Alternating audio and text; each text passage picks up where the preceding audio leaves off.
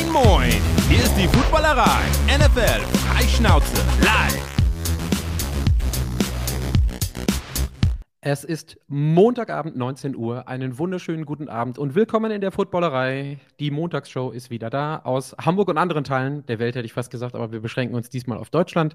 Ähm, schön, dass ihr wieder alle mit da dabei seid. Grüße gehen raus, vor allen Dingen an die Leute, die uns jetzt live im Video sehen, bei YouTube und äh, bei Twitch vor allen Dingen und natürlich auch an die Leute, die hinterher uns die Ehre geben und sich das Ganze per Podcast äh, reinziehen und reinhauen. Wir sprechen über die Woche 3 heute. Äh, auch wieder einiges äh, passiert. Ähm, die Recap-Folge, das sage ich ganz am Anfang, wird es wieder nicht. Äh, die Recap-Folge könnt ihr hören, äh, das erwähne ich jetzt ganz am Anfang im Rahmen des Frühstückseis, das der liebe Flo heute Morgen aufgenommen hat mit niemand Geringerem als Kutsche, der einen gefühlten 48-Stunden-Tag in 24 Stunden gepackt hat mit all seinen Duties, die er am Samstag, am Sonntag äh, und dann auch noch bis heute Morgen hatte. Wir vier und damit komme ich auf die Leute, die noch mit mir hier sitzen, kümmern uns dann heute auf den Ausblick oder auf das, was wir mitnehmen aus Woche 3. Wir sind vor allen Dingen dann einmal Sarah Jüttner. Einen wunderschönen guten Abend. Auch München oder Nähe München? Ja. Nee, München. Oh, dann sind wir heute äh, gleich verteilt. Schön, dass du da warst. Äh, da bist, San, äh, Sarah. mein Gott, schön, dass du da bist, Sarah. Da. So, du hast gesagt, schön, dass du da warst. Ja, ich, ja, ich kann auch gleich wieder gehen. So ja. Nee, ich habe jetzt Sandra und Warst und Sarah und bist äh, etwas durcheinander gebracht. Das Nach der Vorbesprechung bleiben wir dabei. Schön, dass du da gewesen warst. ähm, das ignoriere ich mal gekonnt. Ähm, nee, nee, schön, dass ich, schön, dass ich da sein darf. Speaking of gute Vorbereitung, nach einer Woche intensiven, äh, da gehe ich gleich noch drauf ein, habe ich auch angekündigt, äh, Remo, Doppelkonditionstraining, so wie ich das mitbekommen habe, und ordentlich Live-Performance. Äh, auch Grüße nach München. Schön, dass du wieder da bist, Remo. Ja, freut mich auch. Schöne Grüße gehen raus. Remo, ich möchte noch mal eine Frage stellen, bevor wir weitergehen. Diese erste Ball, den du intercepten könntest, was war da los? Der ist durch deine Hände gegangen, oder? Der ist durch die Hände gegangen. Ähm, Wieso hattest du keine Handschuhe an? Da hatte ich vorher gerade ins Brötchen gebissen, ist ein bisschen Butter auch hängen geblieben an den Händen. Weil vorher, wirklich, vorher kannst du alle fragen, kannst du alle fragen. Vorher alles weggefangen im mhm. Training und äh, dann, ich weiß auch nicht, die Aufregung, der Schweiß, Butter, es war, aber, es war eine Katastrophe. Die, Kon die, Konsequenz war, dass du nur noch im Slot eingesetzt worden bist oder immer nur die kurzen nee, die, gekriegt? Nee, die, die, Konsequenz mit dem Slot war tatsächlich, äh, dass ich noch mal kurz vor Halbzeit noch mal eine lange Deep Route lauf, gelaufen bin und mir dabei ein bisschen den Hemi gepult habe, sodass dann daraufhin tatsächlich nur noch zu kurze, für kurze Sachen zu, zu gebrauchen war. Könnte das, könnte das mit deiner äh, Vorbereitung auf irgendeiner Wiese oder der Wiesen zu tun gehabt haben, die wir letzte Woche auch schon gespoilt haben? Also du hast dich ja hart vorbereitet. Ja, ist nicht ganz auszuschließen vielleicht.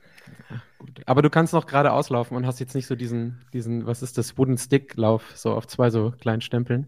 nee, ganz leicht. Ganz leichten Humpler. Also Remo hat beim äh, Charity Game des ELF Bowls am, oder des ELF Championship Game heißt es bei denen ja, mitgespielt am Samstag und hat versucht, äh, im Team, Viva Con Aqua, glaube ich, oder? Mhm. Versucht, äh, die Ehre zu, zu retten. Das hat nicht so ganz funktioniert, aber hatte mit so ein paar Interceptions von eurem Kapitän zu tun, ne? Übrigens, deine Würfe sahen besser aus bei Kasim vorm Spiel. Was ist da los? Wieso hast du nicht den Quarterback übernommen? Ja, Björn und Kasim, ich muss auch sagen, Björn, Grüße auch, aber ähm, die Bälle sind angekommen, aber Lehrbuch war das nicht. Da geht viel aus dem Arm bei den Jungs. Der ist auch dick genug, aber äh, ja, muss man, muss man gucken. Ihr könnt ja auch nicht besser spielen als die Profis. Das ist ja einfach forbidden. So, das kannst du ja auch nicht machen. Du musst ja immer irgendwie ein gewisses Level vorgeben. So, um die Runde kurz einmal abzuschließen. Die Fahnen aus Hamburg halten hoch. Daniel, moin, grüß dich. Rein Moin. Und ähm, ich bin auch in Hamburg und an der Technik ist heute Chris. Der ist auch, ich weiß es gar nicht genau. Äh, Chris, äh, gibt dich zu erkennen. Ich glaube auch wahrscheinlich in Hamburg, wenn du normal bist, wo, wobei wir alle remote sind. Dann steht 3-2 für Hamburg. Äh, ein, lauer, ein lauer Spätsommer, Anfang herbstlicher Abend ist es. Äh, und willkommen äh, natürlich auch, ich habe es gerade aufgemacht in dem, äh, im YouTube-Chat. Und ich weiß gar nicht, Daniel, guckst du ein bisschen auf Twitch, wo Sebastian nicht da ist jetzt gerade heute? Also mit einem halben Auge. Falls, Na klar, die Twitch-Kollegen habe ich immer im Blick, auch wenn Sebastian da ist. Super, siehst du, wundervoll. Was machen wir heute? Wir haben es ein bisschen angekündigt. Ähm, Woche 3. Äh, nee, stimmt gar nicht. Wir haben gerade im Vorgespräch, ich fange mich selber wieder ein. Daniel, du hast es mitgebracht, ähm, Remus Wunsch zu folgen. Ähm, wir reden nicht über die Performance unserer Fantasy-Teams. Das ist ein Wunsch von Remo. Keine Ahnung warum, aber wir folgen dem einfach. Gleichzeitig aber nicht nur für Fantasy, Impact, ACL, Mike Williams, Daniel. Schieß los, die News müssen wir noch mitbringen.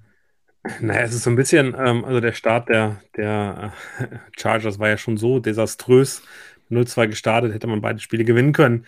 Ähm, jetzt haben sie gestern gewonnen, hauchdünn äh, gegen die äh, Minnesota Vikings, aber haben mit Mike Williams wirklich einen der teuren und, und starken Receiver. Also ich fand ihn stärker als Keen Allen, war für mich die Nummer 1 ähm, verloren per Kreuzbandriss.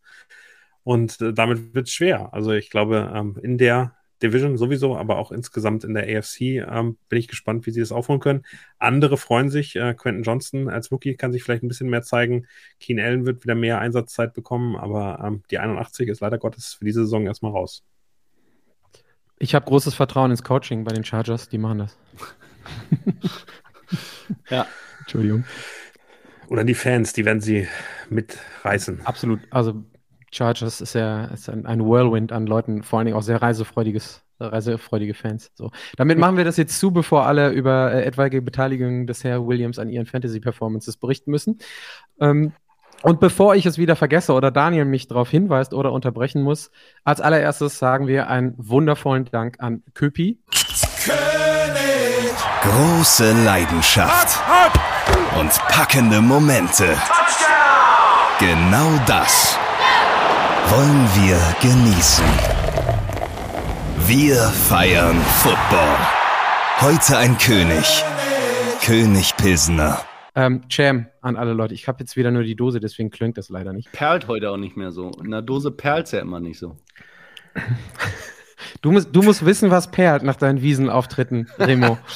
ja, in der Mast perlt gar nichts mehr. Nee. Also ab der, ab der Hälfte perlt da gar nichts mehr. Ja, außer der Rest des Kleingeldes im Portemonnaie, schätze ja. ich. Also das ist das, was vielleicht noch so, so ein bisschen so ein bisschen fehlt. Aber wenn man, wenn man das hört, also entweder hast du sehr laute Ansagen am Wochenende gemacht oder man hört, dass deine Stimme noch so ein bisschen leicht beschlagen ist. Oder halt einfach 19 Calls heute im, im Office, als du wieder da warst.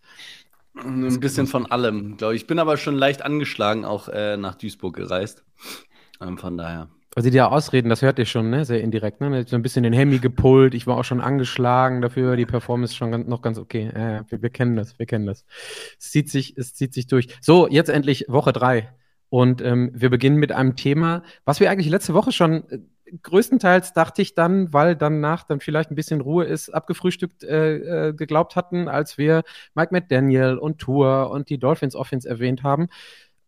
Dann haben die aber leider noch mal ein bisschen mehr Gas gegeben dieses Wochenende, sodass es das Overall Topic ist und die Richtung noch viel klarer gerade äh, auf andere Teams, die, die hätten gleichziehen können mit etwaigen Offensive äh, oder Defensive Performances, kommen wir im, im weiteren Verlauf der Sendung noch, aber mit einer Performance for the ages, kann man so schön sagen, die mich zu der Frage leitet, wo liegt jetzt gerade aktuell das Maximum äh, der Dolphins in der Kombination aus Coaching, aus demjenigen, der den Ball wirft, diejenigen, die bisher die Bälle gefangen haben, aber auch diejenigen, die die Bälle da mittlerweile laufen können. Und äh, den Gegner wollen wir dann natürlich nicht ganz außer Acht la äh, lassen. Aber mit 70 aufgelegten Punkten, 10 Touchdowns, ist äh, unfassbar. Ist es schon eine Richtung, an der kommt man jetzt, Daniel, du sagtest es im Vorgespräch so ein bisschen oder hattest es irgendwo notiert. Es erinnert an die 2008 Patriots mit der stärksten Offense und ich habe noch mal ein bisschen weiter 2007er Patriots übrigens. 27, 28, äh, genau, ja, ja, stimmt, ja, stimmt. 27, 28, die, ähm, das muss man immer ein bisschen dann nehmen. Und ich habe, eigentlich habe ich es mir aufgeschrieben, ähm, das ist die beste Offense eigentlich seit 1968, seit einer, äh, einer Cowboys-Mannschaft, die damals noch besser war. Die, ähm, also knapp dahinter kommen dann, kommen dann die Dolphins bisher, zumindest nach drei Spieltagen, von wegen Overreaction am äh, 24. 25. September 2023 nicht nur aus deiner Perspektive als äh, Chiefs-Anhänger, Daniel, beängstigend oder einfach super erfreuend, weil es einfach echt geil ist, sich das anzugucken und zwar auf allen Ebenen gerade? Also ich, also ich freue mich total darüber zu sehen, wie eine Mannschaft so spielen kann. Aber ähm, und ich glaube, das, was ähm, so beeindruckend ist, die Touchdown-Rate. Ich glaube daran, das ist so ein bisschen, wenn man sich alle Zahlen anguckt, die es zu dieser Offense gibt, dann ist die die beeindruckendste. 47,2 Prozent. Wenn man die 2007er Pets sieht, 46,4 Prozent Touchdown Rate äh, und knackig mal 10 Prozent mehr als im Vorjahr. Also auch im Vorjahr hat die ja teilweise gut gespielt, da waren sie bei Mitte 30 Prozent. Ähm, was man, ähm, glaube ich, ganz klar dazu sagen muss, sie haben gegen desaströse Chargers-Verteidiger äh, gespielt, sie haben gegen desaströse Patriots-Verteidiger gespielt und sie haben jetzt gegen äh, Denver Broncos gespielt. Die hätten genauso gut gewesen, denn wenn sie mit fünf Mann gespielt hätten, vom Gefühl her. Also das geht überhaupt nicht. Ich bin sehr gespannt, was da jetzt in den nächsten Wochen passiert. Da kommen die Buffalo Bills in Woche vier in Buffalo. Ist noch gutes Wetter, ist noch ganz schön zu spielen, aber auch das wird schon interessant sein. Da kommen aber mit den Eagles, äh, mit den Chiefs, mit den Jets, die auch trotzdem zumindest eine gute Defense haben. Äh, alles andere ähm, vergessen wir ganz schnell. Ähm, und äh, den Cowboys und Ravens und Bills nochmal kommen da bis Ende der Saison noch ganz andere Kaliber.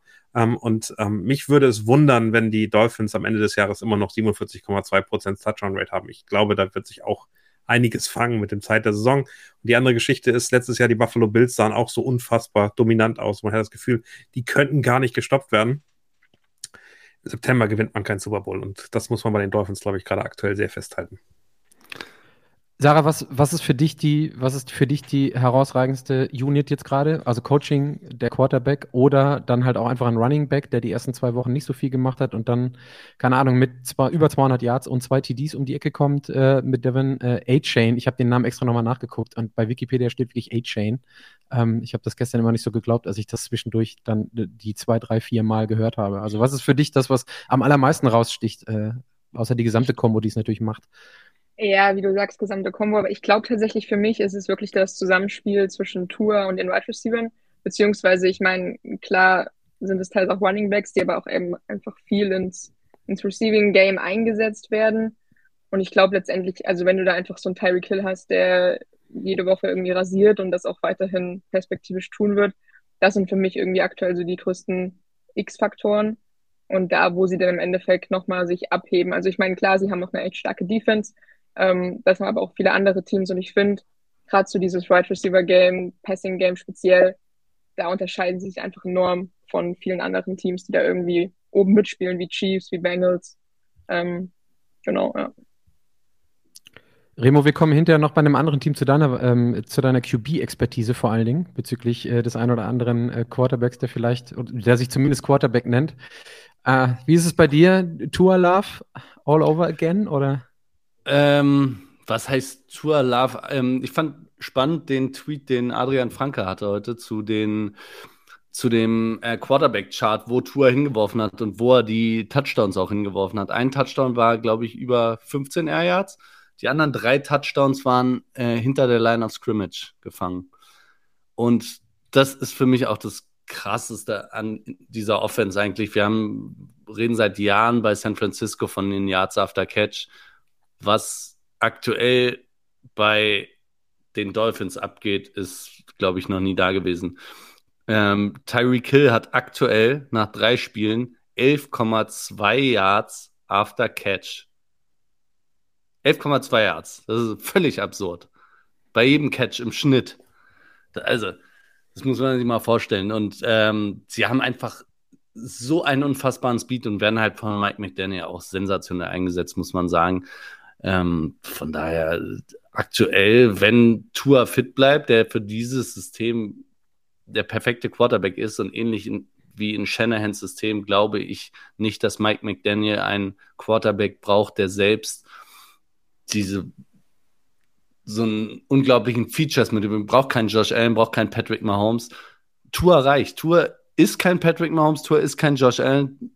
Tour hat nicht diesen Arm, Tour ist nicht der Playmaker, aber in diesem System funktioniert er, weil Tour ist einfach quick. Und ähm, mehr braucht es eigentlich nicht für Mike McDaniel und bei diesen Receivern und auch dem Run-Game. Und es funktioniert aktuell wie keine andere Unit in der NFL. Ich glaube, Oliver hat es gerade im Chat geschrieben, ich wäre gar nicht mehr drauf gekommen. Ähm, dieses aktive Denying des ähm, klaren ähm, Rekords dem sich äh, Mike McDaniel äh, verweigert hat, in Anführungsstrichen verweigert hat, äh, mit dem entsprechenden Kommentar. Bullshit oder soll man auf jeden Fall dafür gehen, weil das absolute Compet äh, Competitiveness äh, äh, ausdrückt? Also was, wie, wie bewertet ihr das? Interessiert mich jetzt, weil die Frage kam, ich wäre selber nicht drauf gekommen, aber Oliver fragt es im Chat. Und, man muss dafür gehen. Also sorry, aber wenn du schon das in der Hand hast und das jetzt machen kannst, dann mach es. Also Ja, ich finde die, find die 70 Punkte eine Frechheit. Also, das macht man eigentlich nicht als NFL-Team. Also, die hätten auch bei 40 aufhören können, das Spiel entspannt gewonnen und es wäre alles in Ordnung gewesen. Du läufst den Ball und machst sicher. Ähm, das unterscheidet Mike McDaniels von Coaches wie Bill Belichick und Andy Reid und, und John Harbaugh und Co., die einen bestimmten Respekt haben. Äh, ich glaube, der möchte sich beweisen, der möchte zeigen, er ist der Geilste der Welt. Und ähm, das ist eine Gefahr. Wenn du 70 schon gemacht hast, ey, dann mach auch die 73 voll. Das war einfach dumm. Also ähm, ich habe aber ein Problem damit, äh, wenn Teams, also das zeigt den Coach, das hat auch so ein bisschen, ich möchte den Respekt in der Liga haben und ähm, damit kann er auch noch gut auf die Schnauze fallen. Das ist so Brasilien-Halbfinale 2014, ne? Oh, weiß ich nicht. Also ich finde tatsächlich auch Sean Payton einer ist, der gerne mal die Fresse aufreißt und auch vor der Saison gut die Fresse aufgerissen hat. Also kann man schon machen. Und ich habe schon, hab schon Payton aber auch nicht genannt. Also das ist nicht keiner der Coaches, wo nein, ich Respekt vor habe. Also sind, wer, mit dessen ja Historie an Regelbrechern muss man, müssen wir nicht drüber reden. Das ist kein Man of Respect und Gentleman der Liga. Also das ist auf keinen Fall. Also 70 Punkte, gib ihm. Ich finde, als junger Coach wirklich, zeig einem Haus einmal raus, du trägst dich damit in den Geschichtsbücher ein und ähm, aber am Schluss hätte ich, ich hätte es dann auch voll gemacht, weil wenn du, wenn du schon ähm, im vierten Versuch dafür gehst, bei, ich weiß gar nicht, was dann war, der Punkt 56 oder was, wo sie auch hätten einfach ein Field Goal kicken können, aber sie gehen beim vierten Versuch nochmal für einen Touchdown. Da hätte er dann sagen können, okay, scheiß drauf, wir nehmen den Field Goal. Aber wenn du da dafür gehst, dann kick am Ende auch das Field Goal. Aber, aber Remo, ich hätte keine andere Antwort von dir erwartet, wenn man mit dem Driver nicht auch mal schön mit 170 Metern aufs Fairway legen kann, sondern immer die 220 angreifen muss. Der kann eben auch da nicht stoppen. Also kein Wunder. Richtig. Immer Risiko. Und ich bin wieder ganz froh, dass ihr beide diese Woche da seid, damit man wirklich zwei Meinungen hat, die wirklich links und rechts komplett aufeinander prallen. Ist doch total toll. Du sitzt ein bisschen, äh, zumindest bei mir im Stream, äh, direkt in der Mitte, Sarah. Das musst du den ganzen Abend ertragen jetzt äh, zwischen. Ja, alles gut. Komm damit klar. Ich bin ähm, eh schon gewohnt. Lass uns noch eine kleine Abbiegung nehmen. Die, ähm, die Broncos Defense, äh, jetzt vielleicht nicht unbedingt die Top-Unit der Liga, aber letztes Jahr, ähm, ich habe mal nachgeguckt, Platz 7 bei ähm, Points Allowed. Das ist schon eine ziemliche Ansage. Und wenn die Defense auch noch deutlich schlechter performen sollte als das, was wir auf der anderen Seite bei der Offense in den letzten Wochen gesehen haben. Wohin geht das Ganze für den guten Herrn Payton und seinen Club, den er da übernommen hat? Von wegen Mund aufmachen. Raymond, stelle ich als erstes an dich, als, äh, an dich die Frage. Ja, also sagen wir es mal so, die Situation, in der die Broncos sind, könnte nicht viel beschissener sein.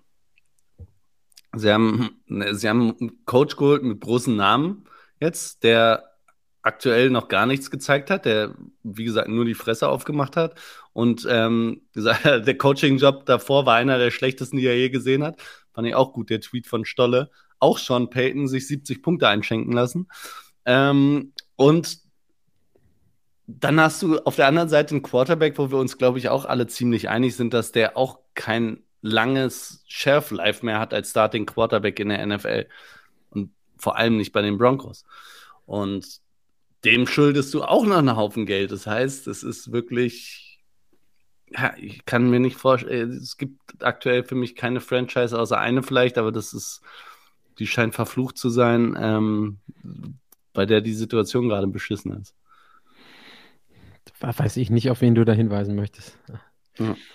Was ist, was ist jetzt der, der Ausblick dann? Also, das ist ja so quasi der, der, der Anfang der Frage, um da am Ende nochmal hinzukommen. Daniel, du hattest es gerade erwähnt. Jetzt ist nächste Woche mit Abstand, glaube ich, das interessanteste Spiel nach drei Wochen, wo man die, die Teams auch schon so ein bisschen verantworten, äh, ver, verorten kann, nicht verantworten kann, ähm, verorten kann gegen die Bills, äh, Dolphins gegen Bills. Ich glaube, das wird ein Riesending. Dann kommen für die, kommen für die Dolphins noch, soweit ich weiß, die Panthers und die Giants. Dann sind schon deine Chiefs. Die Eagles sind da auch noch irgendwie drin. Ähm, ist das dann hinterher ein sich selbst wieder Regression to the Mean, sage ich ja immer, so ein 5 und 3 Record nach acht Wochen und ähm, alles hat sich ein bisschen beruhigt oder wie sieht das Durchmarschpotenzial da wirklich aus jetzt? Ach, pff, ehrlicherweise interessiert mich das gar nicht so, ob die nur 5 und 3 oder 8 und, äh, und 1 stehen oder was auch immer.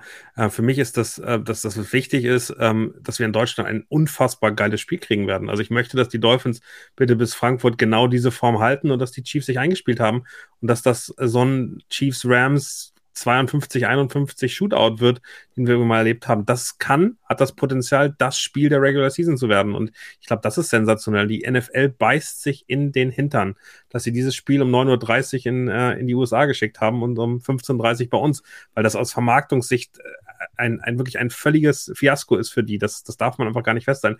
Die hätten scheinbar nicht erwartet, dass das so knallt und dass das so gut ist.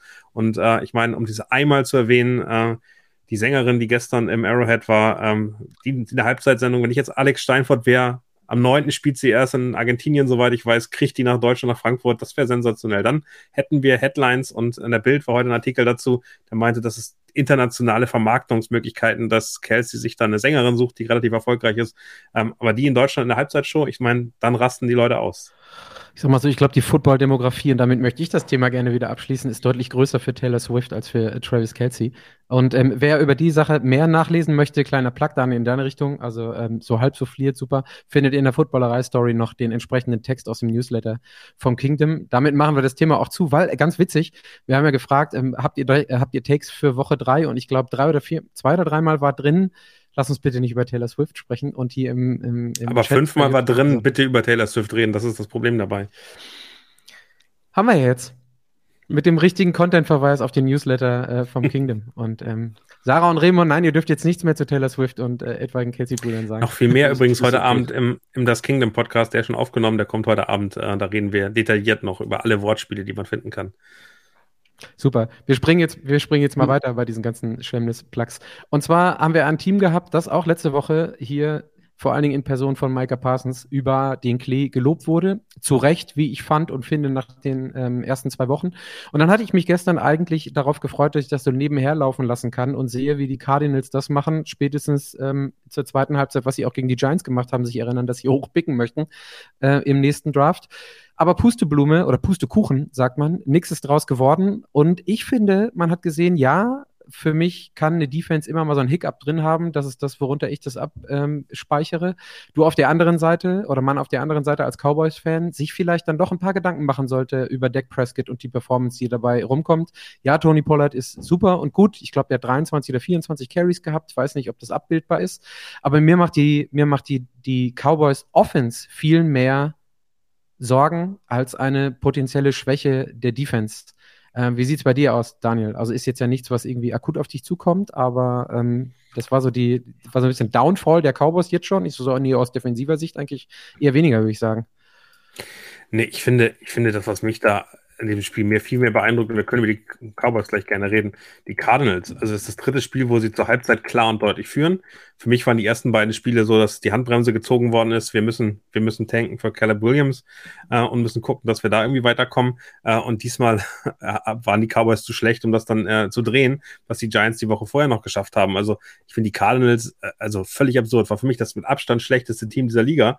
Und was die in der ersten Halbzeit an, an Mentalität machen, was die an, an Defensivpower zeigen, ist, ist einfach unfassbar. Also wenn dieses Team einen mehr als einen mittelmäßigen Quarterback hätte, also sind bei Garoppolo wieder, ähm, dann, äh, dann glaube ich, dass da richtig was gehen würde. Also ich glaube, dass diese Cardinals viel, viel, viel besser sind, als wir es erwarten.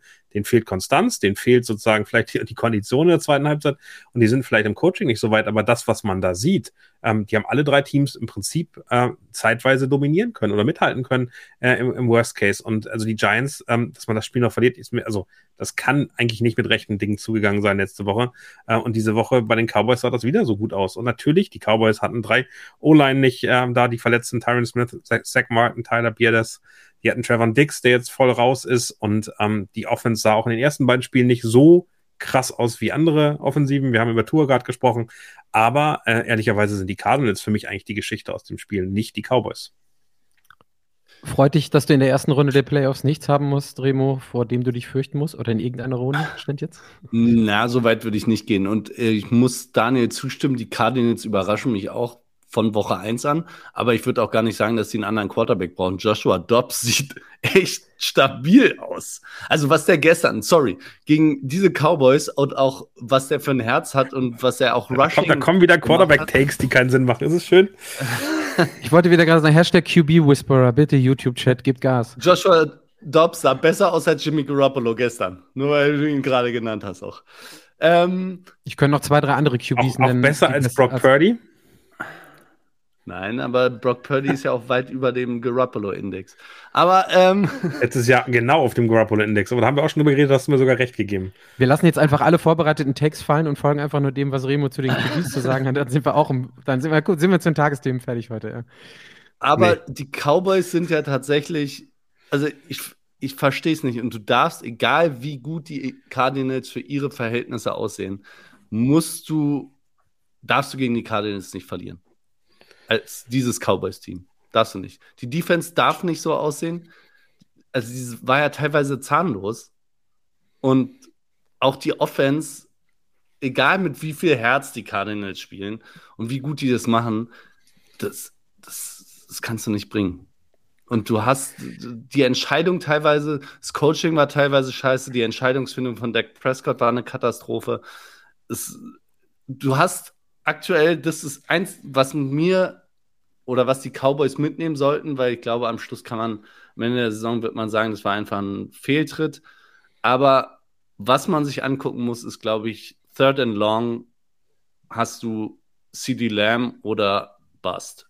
Und wenn CD Lamb gedoppelt wird, dann passiert halt gar nichts. Dann weiß Doug Prescott nicht, was er machen soll. Naja, aber ich, ja. also, mach du, Sarah, gerne. Ja, das, nee, ich, mir ging es nur darum, so dieses Thema, ja, Third and Long, aber da brauchst du auch Zeit für. Und da merkst du halt wieder einfach, wie wichtig so eine O-Line ist. Und klar, irgendwie ist es geil, irgendwie einen geilen Quarterback zu haben und irgendwie Anspielstation, aber bringt dir halt nichts, wenn der keine Zeit hat, irgendwie zu werfen oder halt einfach schon im Kopf die ganze Zeit weiß, okay, jederzeit könnte irgendwie da der Defender kommen, weil ich keine intakte O-Line habe, weil ich keinen Schutz habe. Und da hast du erst recht keine Zeit für irgendwelche langen Pässe. Und deshalb für mich auch Prescott nicht der Problem, Mensch da irgendwie in der Offense oder generell im Team, sondern halt wirklich einfach O-Line, A und O. Und wenn die halt nicht läuft, dann kannst du da auch Patrick Mahomes hinstellen. Ich glaube, den kannst du immer hinstellen, egal ob O-Line. Und ich, ich habe eine O-Line, über die ich berichten kann bei meinem Jets-Team. Und auf deine O-Line kommen wir nachher noch, äh, Sarah. Das, äh, da kannst du dich drauf verlassen. Oder vielmehr hast du das, vielleicht, vielmehr hast du das äh, mitgebracht. Ähm, ich will noch mal eine Sache raushauen, ähm, weil wir gleich auch noch mal darauf kommen. Ist dann Dak Prescott, um auf der Offense-Seite zu bleiben? Ich glaube nicht, dass die Defense großartige Probleme hat. Ich glaube, dass das einfach mal vorkommt. Die Cardinals haben es äh, super gemacht, auch wenn man sich die, die, ähm, die Würfe angeguckt hat und die Coverage da angeguckt. Das sah sehr interessant aus. Und dann ist so ein Outlier mal dabei. Ich will jetzt den Cardinals nichts absprechen sprechen, aber ich glaube, die, die Defense der Cowboys ist weiter irgendwie Top 3, Top 5 unterwegs. Das lässt sich einfach nicht vermeiden. Was ich nur wieder denken musste, ist, in der ersten Woche musste er nichts zeigen, in der zweiten Woche hat er gegen die Jets gespielt und in der dritten Woche ist dann Dak Prescott statsmäßig immer noch der ähm, Kirk Cousins mit der besseren Presse. Ähm, und es braucht dann halt auch solche Tage, um herauszufinden, O-Line hin oder her, dass es da halt einfach am, keine Ahnung, an der Magie fehlt, an dem ich pack das auch mal auf meine Schulter fehlt und dann ist das irgendwie eine Top 18 oder Top 20 Offense. Mit einer Top 3 Defense reicht das dann. Remo, wieder Blick in deine Richtung und die 49ers für die erste, zweite Runde Playoffs und dann ist wieder Feierabend, egal ob CD Lamp, äh, Lamp oder Pollard oder Parsons da performen. Ich würde mich nicht darüber beschweren, aber wie gesagt, wegen eines Spiels schreibe ich die jetzt nicht ab, aber ich glaube, es hat auch noch niemand gesagt, dass Prescott im Top-Tier der Quarterbacks ist. Ich glaube, Prescott ist jemand, der, der funktionieren kann, wenn die Umstände, oder der funktioniert, wir wissen, dass er funktioniert, wenn die Umstände gut sind. Und ja, er muss halt zeigen, dass er auch mal in widrigen Situationen das Team schultern kann. Das hat er jetzt nicht gemacht. Aber Prescott würde ich jetzt auch noch nicht deswegen irgendwie abschreiben oder sonst irgendwas. Also ich glaube, es war einfach, ich weiß nicht warum und ich verstehe auch nicht, wie man mental so abschalten kann im Spiel. Aber die Cowboys sahen durch die Bank weg einfach nicht gut aus gegen einen Gegner, der zwar besser als erwartet ist in der Saison, aber den du trotzdem schlagen musst. Ja, also absolut. Also das, das, das Outlier-Potential von dem Game war halt einfach komplett hoch. Hatte, wie gesagt, ich hätte es einfach nebenher laufen lassen und hätte dann erwartet, dass irgendwann mit, keine Ahnung, einem Touchdown oder zumindest zwei Field Goals Unterschied die Cowboys das für sich machen. Fertig. Ne? Ich, ich habe zur Halbzeit noch gedacht, ja, pff, scheiß drauf. Die Cardinals brechen, machen wieder keinen Punkt in der nächsten Halbzeit, gewinnen die Cowboys knapp. Ist zwar nicht schön, aber ist ja auch wurscht. Ich hätte noch Geld drauf gesetzt. Gut, dass ich es nicht gemacht habe. Springen wir, mal, springen wir mal einmal weiter. Oder Daniel, hast du, du hast angesetzt, wolltest du noch was sagen? Nee, nee, ich finde eben die Cowboys, also ich finde es eben so sagen, hey, die Defense ist gut und äh, die Offense, also ich finde die Offense gar nicht so schlecht. Also es ist am Ende der 250 Yards gemacht, 25 von 40. Ja, diese eine Interception, ohne Frage. Tony Pollard, gut, ich finde diese, diese Offense mit der O-Line war gar nicht so schlecht. Also ich finde, am Ende, wenn man sich anguckt, was da alles an Playmakern waren, von Jake Ferguson, den ich viel stärker finde, als ich erwartet habe, Michael Gallup ist wieder aufgewacht, äh, CD Lamp ist da. Ich finde, wenn in der ersten Halbzeit dein Gegner in fünf Possessions fünfmal Punkte macht und da zwei Touchdowns, drei Field Goals macht, dann ist die Defense das Problem gewesen. Die hat mhm. geschlafen gestern. Also wir, die, wir, wir tun so, ja, die, die wissen, es war ein Trap-Game. Sie haben am Ende war diese Defense ja. Nicht auf dem Platz. Die war nicht so auf dem Platz, wie sie sein muss, um so ein Spiel sicher nach Hause zu bringen. Und das ist, also, das macht jetzt keinen Grund zur Sorge. Ich bin, hab lieber so ein Team drin, was so ein Trap-Game drin hatte, scheiße verloren hat. Colts letztes Jahr für die Chiefs zum Beispiel. Und am Ende fängt sich dieses Team, das in dem Moment versteht, wenn wir nicht 120 Prozent geben, verlieren wir in der NFL-Spiele. Und ich glaube, das ist das, was da ein Problem war. Und ähm, da, äh, ich, die Offense fand ich wirklich völlig in Ordnung gegen die Cardinals. Äh, aber die Defense Man darf hat mehr als 16 Punkte machen gegen die Cardinals. Ja, aber, aber, aber auch da, also da bin ich bei Daniel, ähm, Remo, du, du, merkst einfach, wie eng, auch bei den Teams, wo wir bis vor zwei Wochen haben wir gesagt, ähm, bis wir die erste Halbzeit letzte Woche hatten, die Cardinals haben sich nicht nur beworben auf den Overall Number äh, One Pick, sondern die sind da irgendwie eingestempelt. Und du merkst halt, und ich habe das Spiel dann halt einfach nur ein Stück weit in der Zusammenfassung hinterher gesehen, du merkst halt, dass drei Prozent, sieben Prozent, was auch immer, an Tension in der Defense fehlen. Und du merkst, dass es in der NFL, wir sprechen in der Bundesliga darüber überall, dass das halt einfach komplett ausreicht, dass ein eigentlich ein Team, was eigentlich eingemeißelt ist für Platz 1 bis 3 ähm, für den Draft nächstes Jahr, da halt einfach mal locker in der ersten Halbzeit zeigt, wo der Hafer hängt. Äh, und das ist einfach so auf gut Deutsch gesagt, arscheng alles aneinander ist, dass du dir sowas halt nicht erlauben kannst. Und ja, da bin ich bei Daniel auch. Oh, schön mal links und rechts einen äh, aufgefangen. Heute Morgen im Team-Meeting dann nochmal vom Defensive Coordinator einen abgeholt und dann wird jetzt nochmal ordentlich äh, gearbeitet unter der Woche. Und nächste Woche sieht es wahrscheinlich in der Defense wieder anders aus. Und man weiß, okay, nur weil die ersten beiden Wochen unfassbar gut waren, heißt das nicht, dass man dann drei Prozent nachlassen darf in der dritten Woche. Da bin okay, ich übrigens den Spruch, wo der Hafer hängt, habe ich noch nie gehört im Leben. Was? Ich glaube, ich habe den jetzt auch einfach falsch, um, ähm. ich, ich glaube, ich habe den auch falsch benutzt gerade. Also irgendwer aber, aber ich finde, ich finde die O-Line genau in den Situationen, wo wir drüber reden. Ja, die haben nur 16 Punkte gemacht bei, bei, bei weit über 400 Yards. Ähm, das ist eine typische Red Zone-Problematik. Also wie knackst du eine Red Zone? Das kannst du mit so viel komplizierten Trick-Plays machen, wie es, wie es, wie es andere Coaches machen, wie es ein Kyle Shanahan wahrscheinlich machen würde. Und du machst es mit der dominanten O-Line, die die Räume frei macht für die, für die Running Backs. Und das hat nicht funktioniert. Und ich glaube, das liegt eben dran, wenn drei Stammleute in deiner O-Line fehlen, dann siehst du in der Red Zone manchmal richtig beschissen aus, gerade wenn du übers Game kommen möchtest. Und das ist da passiert. Ja, aber das wusste der Coach auch vorher. Also man, so ein Playbook könnte man theoretisch auch. Aber wenn, wenn das das System ist, also du kannst die, den Cowboys sagen, ja, sie haben nicht die Tiefe in der O-Line, aber ähm, nimm mal jedes Team der Welt, auch deine 49ers, wenn drei Leute in der O-Line fehlen, dann sieht die Offense auch nicht mehr gut aus. Dann kann Brock Purdy auch noch laufen. Und zwar rückwärts und äh, so, Leute, Hate gegen Mike McCarthy lasse ich nicht zu in diesem Podcast, damit das mal klar ist. Kellen Moore ist, äh, Kellen Moore ist nicht umsonst verschifft worden, irgendwo nach L.A., bei irgendeinem Team, das keine Fans hat und keine Ambitionen auf die Playoffs. Mike McCarthy macht das alles selber, fertig. O-Line hin oder her. So, wir springen mal, wir springen mal. Das jetzt her, ey. Keine Ahnung, ich wollte einfach, wollte einfach das Segment, ich wollte einfach das Segment beenden und Mike McCarthy sein Fett nochmal ähm, weg, wegbekommen lassen. Also äh, dafür, also ich glaube, die Offense äh, wird zeigen, also in den letzten Jahren, was war das? War das eine super Offense unter äh, Kellen Moore? Ich glaube, das ist äh, weit von dem entfernt, was Mike McCarthy und Co. mit Playcalling da dieses Jahr auf Offensive-Seite, egal ob gute oder gesunde O-Line hinzaubern können. Äh, ich glaube, das werden wir im Laufe der Saison noch merken und auf die Defense kommt es dann an. Wir kommen ähm, zu. Wollen wir mal die Community mit reinholen? Ja, bitte, mach mal. Ja ähm, das beste und schlechteste Team der Liga. Man kann die Cards gut angucken, sagt Krille.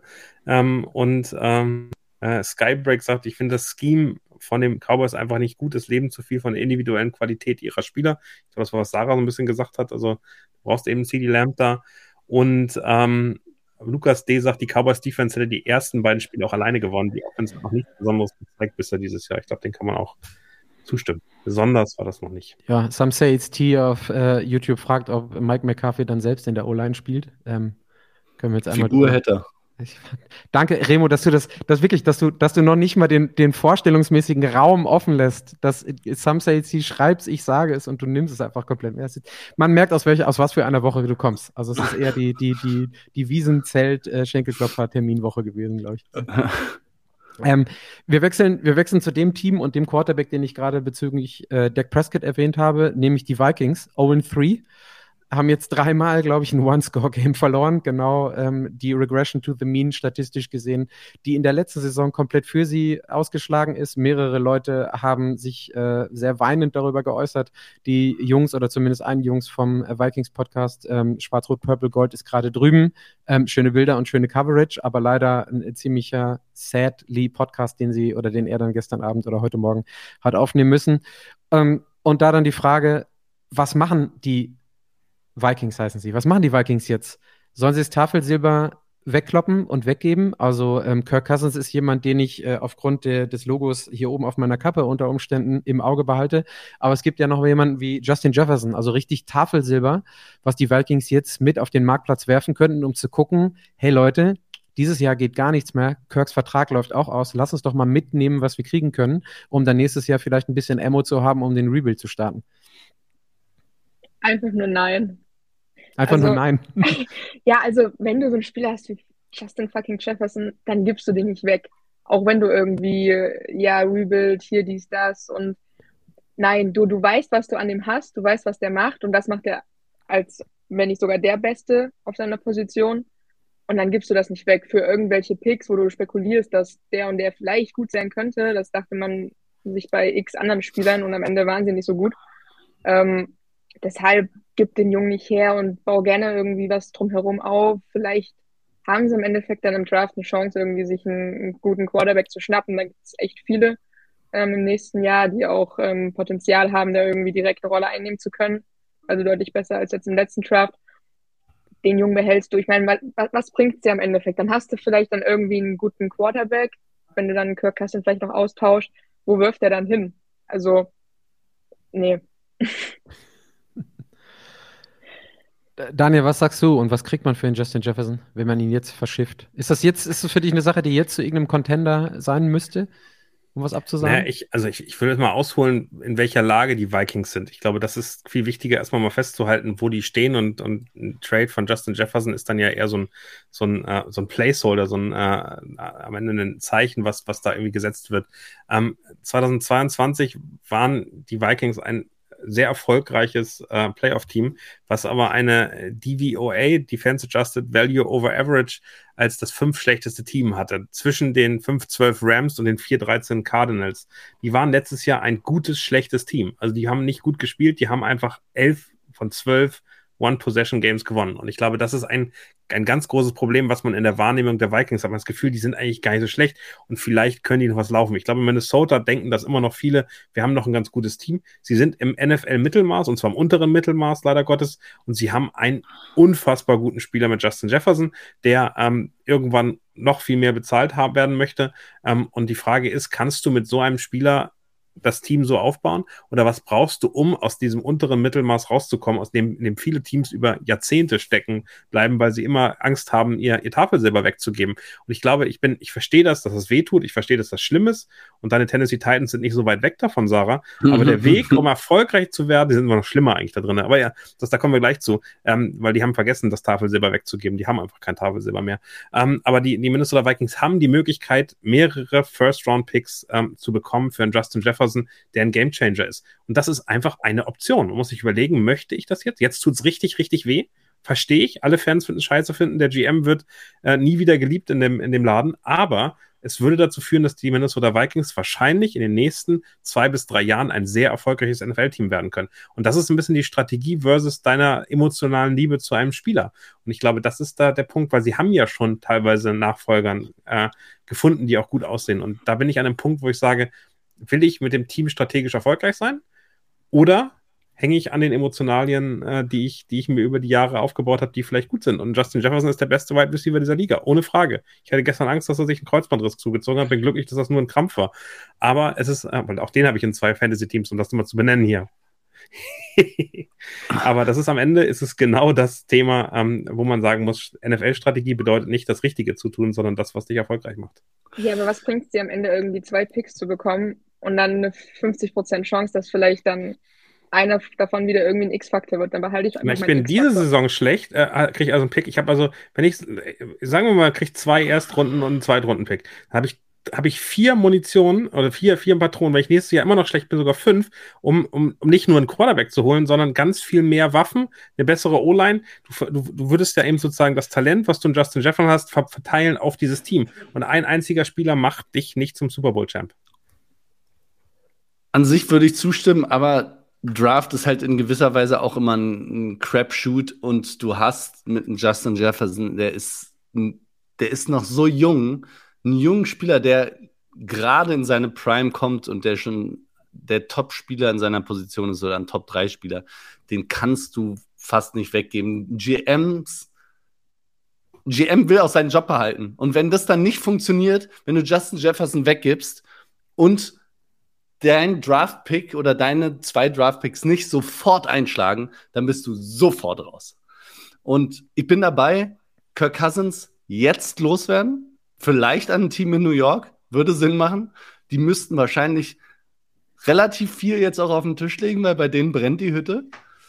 Ähm, und mit 0 und 3 und was die Vikings laufen nirgendwo hin. Ich will auch keinen Victory Lab laufen, nur eine ganz kleine. Aber ähm, ja, das war irgendwie war es absehbar. Das ist, du hast Justin Jefferson und ansonsten nicht viel. Und sie waren letztes Jahr schon, wie du gesagt hast, sie waren einfach kein gutes Team mit einem sehr guten Rekord. Und dieses Jahr sind sie vielleicht ein bisschen besser als 0-3. Sie sind nicht das schlechteste Team der Liga, auf keinen Fall sind auch nicht Top 3 schlechtestes Team in der Liga, Top 5 wahrscheinlich nicht. Aber sie sind halt auf jeden Fall keins der Top 15 Teams. Und wo willst du hin? Gib Kirk Cousins ab, der hat eh nur noch ein Jahr Vertrag, jetzt kriegst du noch was. Weg damit, die Saison ist im Arsch. Sarah, Sarah Lukas, D, Lukas D. schreibt im YouTube-Chat, ähm, die Titans haben ja AJ Brown getradet, seitdem ist alles viel, viel ja, besser geworden. Wie ist dein Gefühl dazu? ja, halt eben nicht und das ist halt das perfekte Beispiel. So, dann gibst du ihn halt weg, hast irgendwie einen First Rounder und keine Ahnung was und dann landest du halt jetzt und hast was halt... Ihr gekriegt? First and Third oder First and Fourth? Ja, so? ja irgendwie sowas fairerweise muss man sagen, dass die Titans da auch nicht konsequent waren mit dem, was sie gemacht haben. Die haben halt, das wäre so wie Kirk Cousins behalten und Justin Jefferson weggeben. Das, das ist dann. Ja, ja genau, das ist ja das, was Daniel möchte. Na, ich weiß nicht, ob Daniel. nee, ich würde Kirk Cousins auch direkt, direkt mit verschieben. Also alles, was du, was du noch verschärfen kannst, weggeben. Also am Ende, am Ende läuft das, läuft das leider Gottes äh, so und ich glaube, am Ende ist also äh, da äh, zitiere ich Remo, natürlich brauchst du für den Draft so viele äh, Patronen, wie es irgendwie geht, weil es Scheibenschießen ist und man noch Glück haben muss. Ähm, und, und für so ein, äh, und das ist am Ende, wenn du einen Pick hast oder zwei Picks hast, und ich glaube, du kriegst aktuell keinen Erstrunden-Pick für Kirk Cousins, da bezweifle ich, ähm, glaube ich, dass du am Ende, ähm, so gut ist er nicht mehr, Remo, ähm, glaube ich eben, dass du, dass du eben, eben also, ja. sorry, ich muss ja. da, da muss ich da mal, da muss ich da mal reingrätschen. Hier sitzt leider jemand, der Kirk Cousins, ähm, ich lasse dir den, den New York Media Market und Kirk Cousins, ich glaube, das wird noch interessanter als potenziell Aaron Rodgers und der New York Media Market. Außerdem finde ich es geil, dass du dann die beiden unter Vertrag hast. Kommt Aaron Rodgers dann wieder, wenn er laufen kann und stellt sich an die Seitenlinie und so flirt Kirk Cousins, was er zu tun hat. Und die Jets, natürlich geben die fucking Jets einen First-Round-Pick-up. Was denn sonst? Also es, es geht ja gar nicht anders.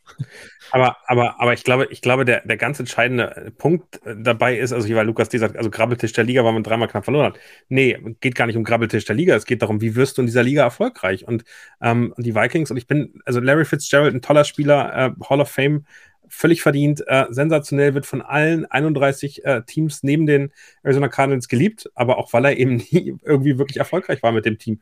Also das ist am Ende, ist es immer so individuelle Entwicklung versus das, was du wirklich erreichen kannst.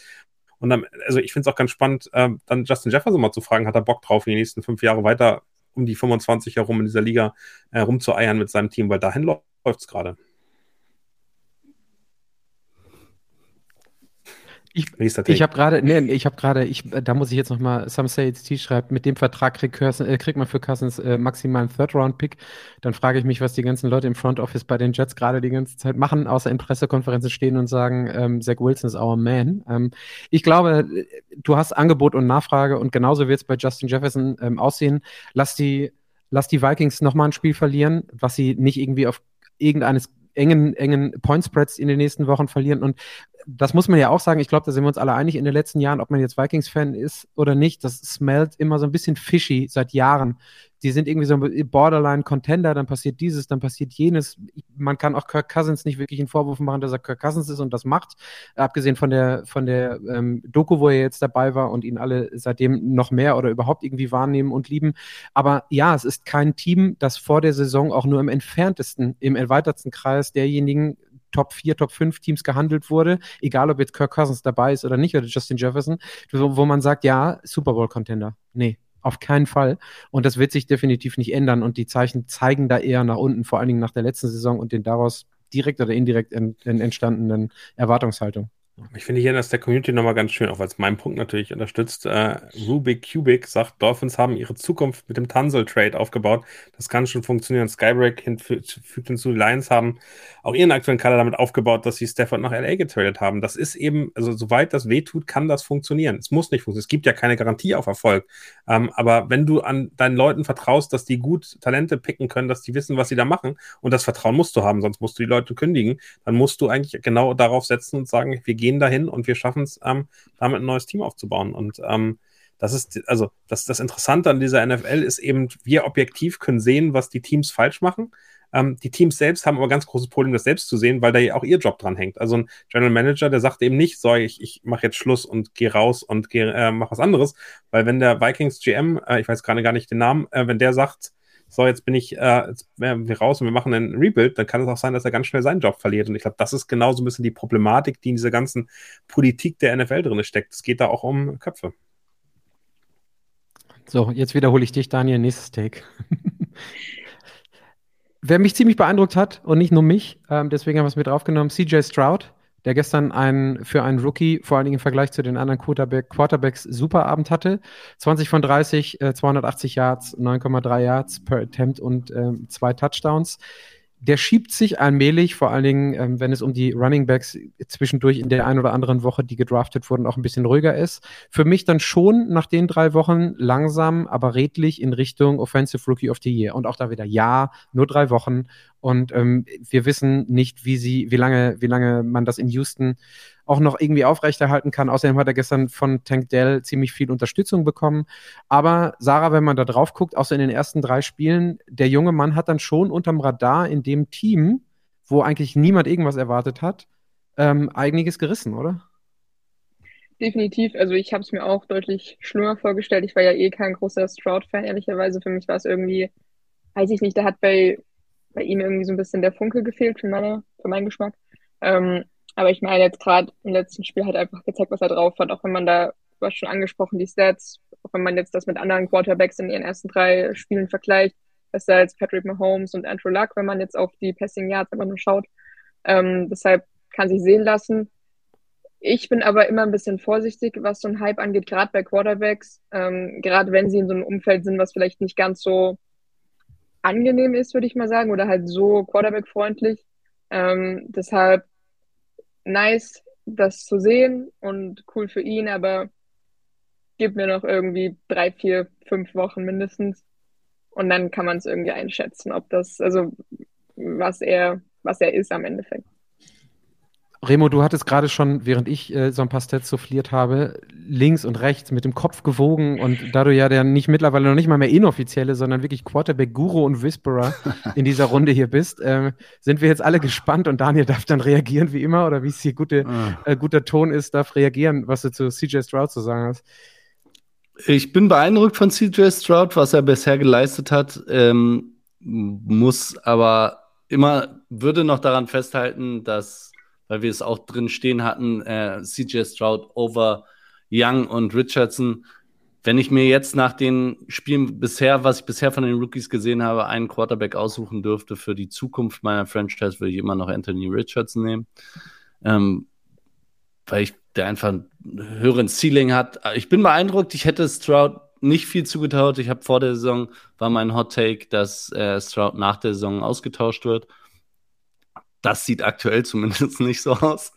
Ähm, und das muss einfach auch sagen, dieses Texas, Texans-Team insgesamt überrascht mich und Props gehen schon mal raus an meinen Favorite die Miko. Guter Mann. Oh, behalten wir, behalten wir auf jeden Fall im Hinterkopf. Daniel, ich weiß nicht, kannst du dich erinnern, bei den Preview-Sendungen, die wir gemacht haben, haben wir in der Sendung, wo auch die Texans dabei waren, gesagt, uns fehlt da irgendwie so der rote Faden. Du hast dann irgendwie einen Quarterback genommen, der in der, in der Franchise vorher diskutiert wurde, ob du ihn wirklich haben willst oder nicht. Was hast du jetzt noch im, im nächsten Jahr und wird der nicht eigentlich komplett vor die Hunde geworfen und dann guckt man, dass man vielleicht zum nächsten weitergeht? Scheint jetzt dann auch mit dem, was Remo gerade gesagt hat, nicht ganz so zu sein. Oder im Umkehrschluss, wenn der Quarterback funktioniert, ist das restliche System, was du dir ausgedacht hast, dahinter immer mit so einem kleinen Askeris der, der O-Line. Völlig, völliger Humbug, weil da macht der Quarterback einfach.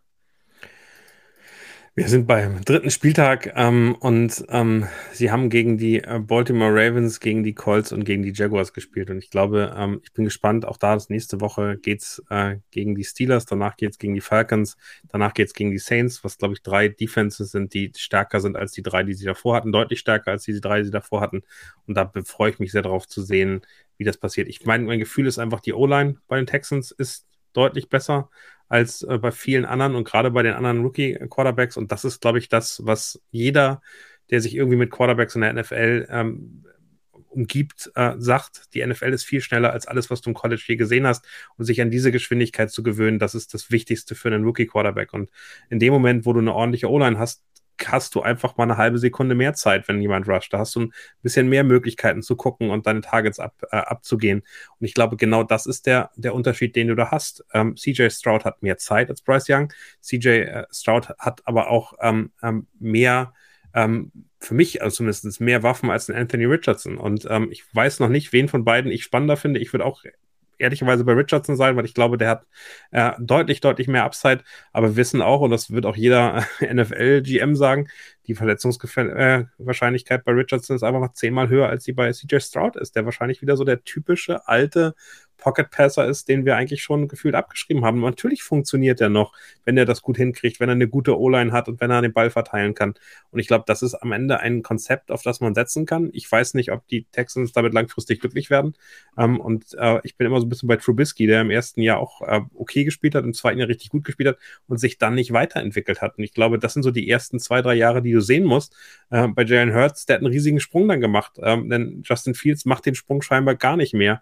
Zumindest nicht in der Kombination. Und ich glaube, dass diese ersten Spiele ein gutes Zeichen sind, eine gute Möglichkeit. Er ist eigentlich zu gut für das, äh, wie wir ihn eingeschätzt haben. Aber dass die, die, das Fazit kann sich noch relativ schnell ändern.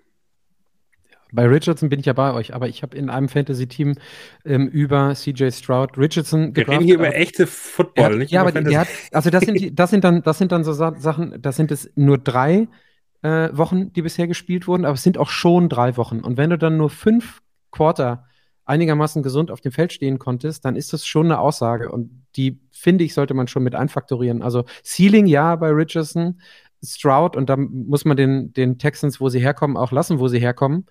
Ähm, sollen sie mal mitnehmen, das, was sie da haben und zumindest nicht irgendwie Top 3 picken müssen, vielleicht dieses Jahr.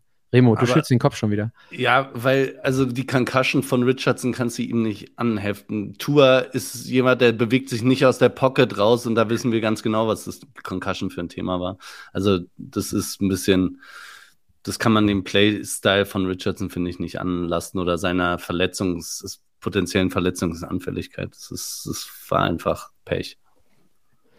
Aber wir sehen, dass du zwei oder drei Wochen bisher unterm Radar fliegen kannst mit Stats und dann in der dritten Woche auf einmal auftauchst als Rookie, Rookie wenn die anderen beiden Quarterbacks, die mit dir gepuckt, äh, gepickt werden, zwar auch spielen oder teilweise spielen und nicht performen und die anderen, die Anwärter bis dahin in den ersten zwei Wochen waren, halt einfach mal eine normale Woche haben und nicht irgendwie komplett vorweglaufen. Also von daher.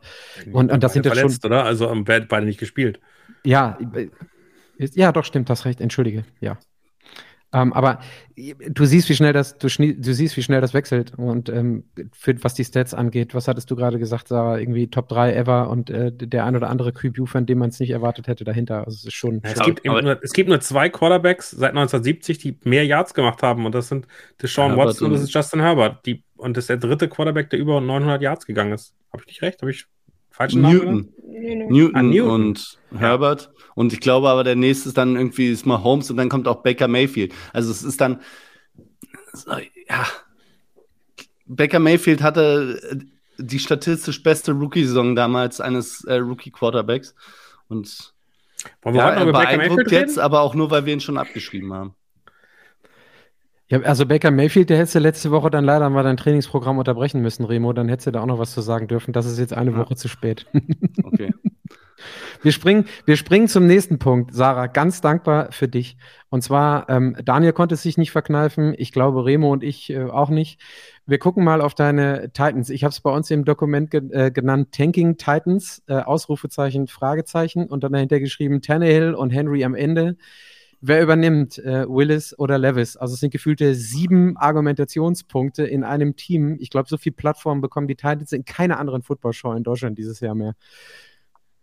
Ja, also erstmal, was hat Henry da drinnen zu suchen? Also, das erklärt dir gleich Daniel, der hat das, der hat das gut zusammengefasst. Daniel, Daniel schlägt ja gleich direkt in die Kerbe, aber mach du erstmal. Du darfst erst ja. verteidigen, bevor, bevor drauf gedroschen wird. Ist okay. Ähm, nee, also ich verstehe auf jeden Fall, dass man so ein bisschen sich jetzt denkt, oh, okay, was machen die, was macht Tannehill? Aber letztendlich, wenn man sich das Spiel anschaut oder halt die Spiele der Titans, he, äh, weder Henry noch Tannehill sind da irgendwie ein Problem. Also du hast halt einfach, also da kannst du auch keine O-Line hinstellen und du hast das Ergebnis, was du jetzt hast. Also das ist halt, man, man sieht ja auch tendenziell, dass die Connection von Tannehill zum Beispiel mit D-Hop oder auch Burks, also in Wide Receiver, funktioniert. Das hast du immer wieder in verschiedenen Plays, wenn er halt einfach mal mehr als irgendwie eine Sekunde Zeit hat zu schauen, was irgendwie abgeht auf dem Feld, dann funktioniert es. Aber er hat halt keine Zeit. Und das ist halt, dann, dann kannst du auch da sonst irgendwen hinstellen als Wide Receiver oder sonst irgendwas. Das funktioniert nicht. Und dann brauchst du auch keinen Henry, wenn er halt einfach schon irgendwie hinter der Line of Scrimmage im Endeffekt down geht. Also das ist für mich einfach der große Faktor. Klar habe ich auch drüber nachgedacht, macht es Sinn, irgendwie gib mir noch drei Wochen Zeit, dann tauschst du irgendwie Tannehill aus mit Willis wahrscheinlich. Aber dann, dann hast du halt Willis, der vielleicht noch unerfahrener ist, auch wenn er schon zumindest in der Preseason besser aussah als im letzten Jahr. Ähm, aber dann stellst du ihn halt dahinter und dann hast du das gleiche Ergebnis oder vielleicht noch schlimmer, weil du einfach keine O-Line hast. Und das ist halt für mich schwierig zu sagen. Also aktuell finde ich, kann man nicht sagen, Tannehill ist das Problem, weil irgendwie hat Tannehill gar keine Möglichkeiten zu zeigen, ob er das Problem ist oder nicht. Und Henry erst recht nicht. So, Daniel. Naja, also es ist ja nicht nur, die sind ja nicht schlecht, die Titans, sondern das war eine historisch schlechte äh, Leistung. Also unter, unter 100 Yards äh, überhaupt nichts, da war ja überhaupt nichts Gutes. Wir, wir können da über das Spiel reden, da diese Offense hat überhaupt nichts Gutes gemacht. Und das also kann man nicht. Es gab ein, zwei Pässe, die waren sehr schön, muss ich zugeben. Schön, dass du die so erinnerst. Äh, ich habe da wirklich gar nichts gesehen. Das Schöne ist, dass wir Patrick einfach nicht hören. Der kann weiterreden, wie er möchte. Ich wollte gerade ähm, sagen, so, so, so, sobald es oder solange es nur um ein, zwei Pässe geht, habe ich gestern ein mega geiles Jetspiel gesehen teilweise. Es war echt gut. naja, und, und ich finde eben, ähm, ja, die O-Line ist schlecht. Aber die O-Line war in den letzten Jahren teilweise auch richtig schlecht. Und trotzdem ja. hatten Derrick Henry, lass mich mal aussprechen, du hast dich auch mhm. sprechen lassen. Ähm, ähm, und trotzdem hatten Derrick Henry was gemacht. Diesmal ist er elfmal mal gelaufen für 20 Yards. Der hat noch nicht mal zwei Yards pro äh, Average geholt. Und das ist, also, das ist nicht mehr der Derrick Henry vom letzten Jahr und das ist ganz weit weg der Derrick vor, vor zwei oder drei Jahren. Die Nähmaschine, der da am Boden hat, die tackert ein Drittel der Geschwindigkeit. Da ist nichts mehr drin. Der, der Saft ist raus. Also das kann immer noch in einer guten O-Line, kann das ein produktiver Running Back sein. Aber Derrick Henry ist nicht mehr der Über-Running Back, den wir hatten und äh, das Thema ist einfach vorbei. Und Ryan Tannehill ist ein nicht mal Top 20 Quarterback in dieser Liga. Dieses Team ist, ist wirklich am Ende und dieses Team ist eigentlich das, wo die Minnesota Vikings hinkommen, wenn sie so weitermachen. Also die, die Tennessee Titans haben es verpasst, einen Rebuild zu machen und haben versucht, mit den gleichen Waffen weiterzumachen. Und hey, Minnesota Vikings-Fans, guckt euch an, wo die Tennessee Titans sind. Da werdet ihr in zwei Jahren auch sein, wenn ihr weiter versucht, irgendwie mit Justin Jefferson weiterzukommen. Justin Jefferson ist der Derrick Henry von vor zwei Jahren. Und das ist, das ist einfach ganz genau die Richtung, wie es geht. Wow. Daniel teilt in alle. Daniel in zwei Jahren wird Justin Jefferson nicht so schlecht sein. Ich bin, da bin ich bei euch. Aber er wird alleine auf weiter Flur sehr enttäuscht und deprimiert sein. Daniel aber teilt einfach in alle Richtungen aus. Bam, bam, bam und hier nochmal, ja, da nochmal einen Ellbogen rein. Nee, aber ich finde es schwierig zu sagen, die O-Line ist kein Problem, wenn du faktisch gesehen keinen Spieler aus dem letzten Jahr bis auf einen in der O-Line überhaupt noch hast und der spielt nicht mehr, mehr auf der gleichen Position, weil er switchen musste, weil einfach sonst keiner mehr da war, beziehungsweise neu dazukam. Und dann ist es logisch, dass sie einfach schlechter ist, deutlich schlechter als letztes Jahr. Also ja, letztes Jahr war sie schon nicht gut, aber da hattest du noch einen Keller LeWarn, noch einen Ben Jones. Also du hattest trotzdem deine Stammspieler, auch wenn sie nicht mehr lange in ihrer Prime waren. Aber also was du diese Saison bisher an der O-Line hast, ich sehe da noch Potenzial nach oben, dass viele Spieler die im Vergleich zu den Spielern aus dem letzten Jahr Potenzial haben. Irgendwie, gerade so auch so ein Peter Skoronski, der ja auch hoch getraftet wurde. Aber Stand jetzt, das ist einfach Trash. Und das kannst du nicht vergleichen mit der letzten O-Line, also aus dem letzten Jahr. Und ja, Henry ist vielleicht nicht mehr so explosiv und so krankes Monster wie irgendwie vor zwei Jahren. Aber das war ja auch anfangs nicht, als er zu den Titans kam. Und brauchst du es ehrlicherweise, weiß ich nicht. Du merkst ja auch schon, wie sich der, der Spielstil der Titans massiv geändert hat. Also allein wenn du dir anschaust, wie oft gelaufen wird, wie oft geworfen wird, ist ein Tag- und Nachtunterschied zur letzten Saison oder die Jahre davor du merkst schon, sie wollen deutlich mehr aufs Passing Game gehen, was eigentlich auch tendenziell funktioniert. Du siehst es ja immer wieder, wenn die Zeit da ist. Hopkins und Tannehill sind so und das siehst Sarah, du. Sarah, ja. leider Aber- redest aber jetzt du mal diese Tennessee Titans sehr, sehr, sehr, sehr, sehr schön. Aber wo wir, wo wir gerade dabei sind, ich habe jetzt einfach parallel mal nachgeguckt, weil ähm, entgegen der Aussage im YouTube-Chat gerade, wo ich dafür gehatet wurde, was ich gegen die Chargers gesagt habe, glaube ich, ähm, gucke ich mir Chargers-Spiele gerne an. Die Titans haben mich, sorry Sarah, du weißt es von mir, noch nie interessiert und werden mich wahrscheinlich nicht interessieren. Ich bleibe dabei, Dan Hanses sind und bleiben einfach die Titans. Run-Blocking diese Saison äh, in den ersten drei Spielen Platz 9. Pass Blocking Platz 18. Das ist nicht gut, aber das ist auch nicht schlecht für das, was dabei rumkommt. Also eine, äh, eine, eine schlechte O-Line, und da weiß ich, wovon ich spreche. Da weiß ich, wovon ich spreche. Eine schlechte O-Line sieht ganz, ganz anders aus, liebe Sarah. Also ähm, sich dahinter zu verstecken, ist auch ein bisschen zu einfach, finde ich.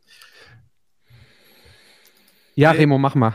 Ja, also ich habe mir nicht viel Notizen gemacht zu dem Punkt, außer Titans Suck. Weil tatsächlich ist, ist alles, was die und fängt bei der O-Line an, da muss ich sagen, ja, ich finde die O-Line ist wirklich schlecht. Ich finde aber auch Tannehill ist schlecht und das liegt dann nicht nur an der O-Line. Finde, er ist auch nicht gut, wenn er ein bisschen mehr Zeit hat. Und wir haben noch nicht darüber gesprochen, dass jetzt in diesem Spiel beispielsweise sahen, war die Defense, die Cleveland Defense ist einfach gut, da kommen wir noch hin. Aber auch die Defense der Titans sieht ja nicht gut aus. Also die Defense sieht nicht gut aus, die O-Line sieht nicht gut aus, Tannehill sieht nicht gut aus und Derrick Henry sieht nicht mehr so aus, wie er aussehen müsste, damit es mit diesem Team irgendwo hingeht. Und ja, was, was sind die Titans? Du kannst, also, du musst ja jetzt irgendwas versuchen und dass Tannehill nicht der Quarterback ist, der dir dieses Team rettet irgendwie, ist, glaube ich, auch allen bewusst. Und wenn du- bewusst. wenn du potenziell nächstes Jahr früh draften darfst, dann müsstest du zumindest gucken, was du von deinen zwei jungen Quarterbacks jetzt hast. Du, musst, du bist es, der Fanbase, du musst, bist der Franchise schuldig zu schauen, ob diese beiden jungen Quarterbacks irgendwas taugen oder nicht, oder ob du die auch ersetzen musst schon wieder. Ja, Also, natürlich. Und an- an- eine auch, kleine- das der Plan ist. Eine kleine Sache, Sarah. Wenn du weißt, wie wir uns vor der Sendung absprechen, und das hast du heute mitbekommen, dann glaubst du uns, dass weder Daniel noch Remo noch ich uns abgesprochen haben, dass wir dich heute einladen und die Titans komplett löschen.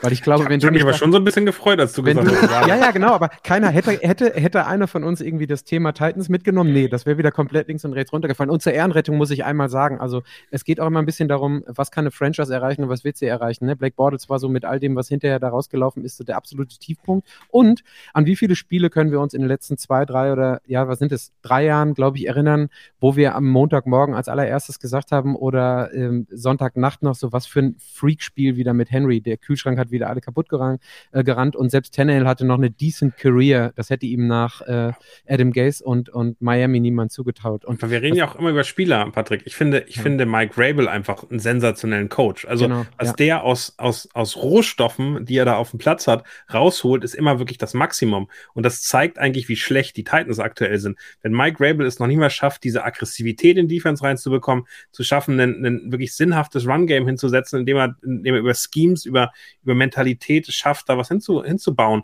Das zeigt einfach, wie beschissen diese Spieler, diese Spieler sind, die da aktuell rumlaufen. Und es gibt ja Lichtblicke. Also ein TJ Spears äh, finde ich, finde ich super interessant. Ähm, da sind ein paar andere, wo man sagt, kann mitnehmen, da, da, da funktioniert was. Und die Andrew Hopkins ist immer noch ein guter äh, Wide Receiver. Also da ist ja wirklich mehr als das, worüber wir reden. Aber ähm, und, und der Andrew Dillard, mit dem müssen wir gar nicht reden, der hat einfach den beschissensten Tag seiner Karriere wahrscheinlich gehabt am Wochenende.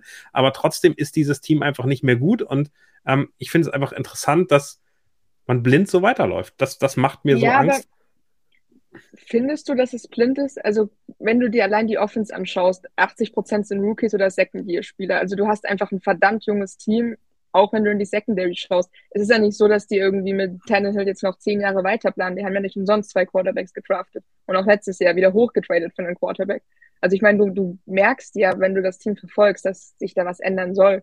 Und jetzt gerade auch zuletzt, man hat jetzt einen neuen GM und man merkt, dass der jetzt so langsam fruchtet, was er da irgendwie mit sich bringt. Das braucht halt Zeit. Das, also ich glaube, dieses Jahr hat keiner erwartet oder auch von den Titans nicht irgendwie das Ziel, irgendwie in die Playoffs zu kommen. Wäre nice to have, aber. Da klingst du aber vor der Saison anders, Sarah. Das hat, also, das habe ich anders in Erinnerung, als wir ja, gesprochen haben. Ja, ich sag, der wäre nice to have, aber ist jetzt nichts, wo man irgendwie aber, aber dann traurig sein muss. Ich bin, ich bin ja beide, dass die ganz viele junge Spieler haben, aber die jungen Spieler sind einfach nicht gut bisher. Und, äh, und ich, ich, da, das ist eben so ein bisschen die Problematik, in die man läuft, wenn man immer im Mittelmaß draftet.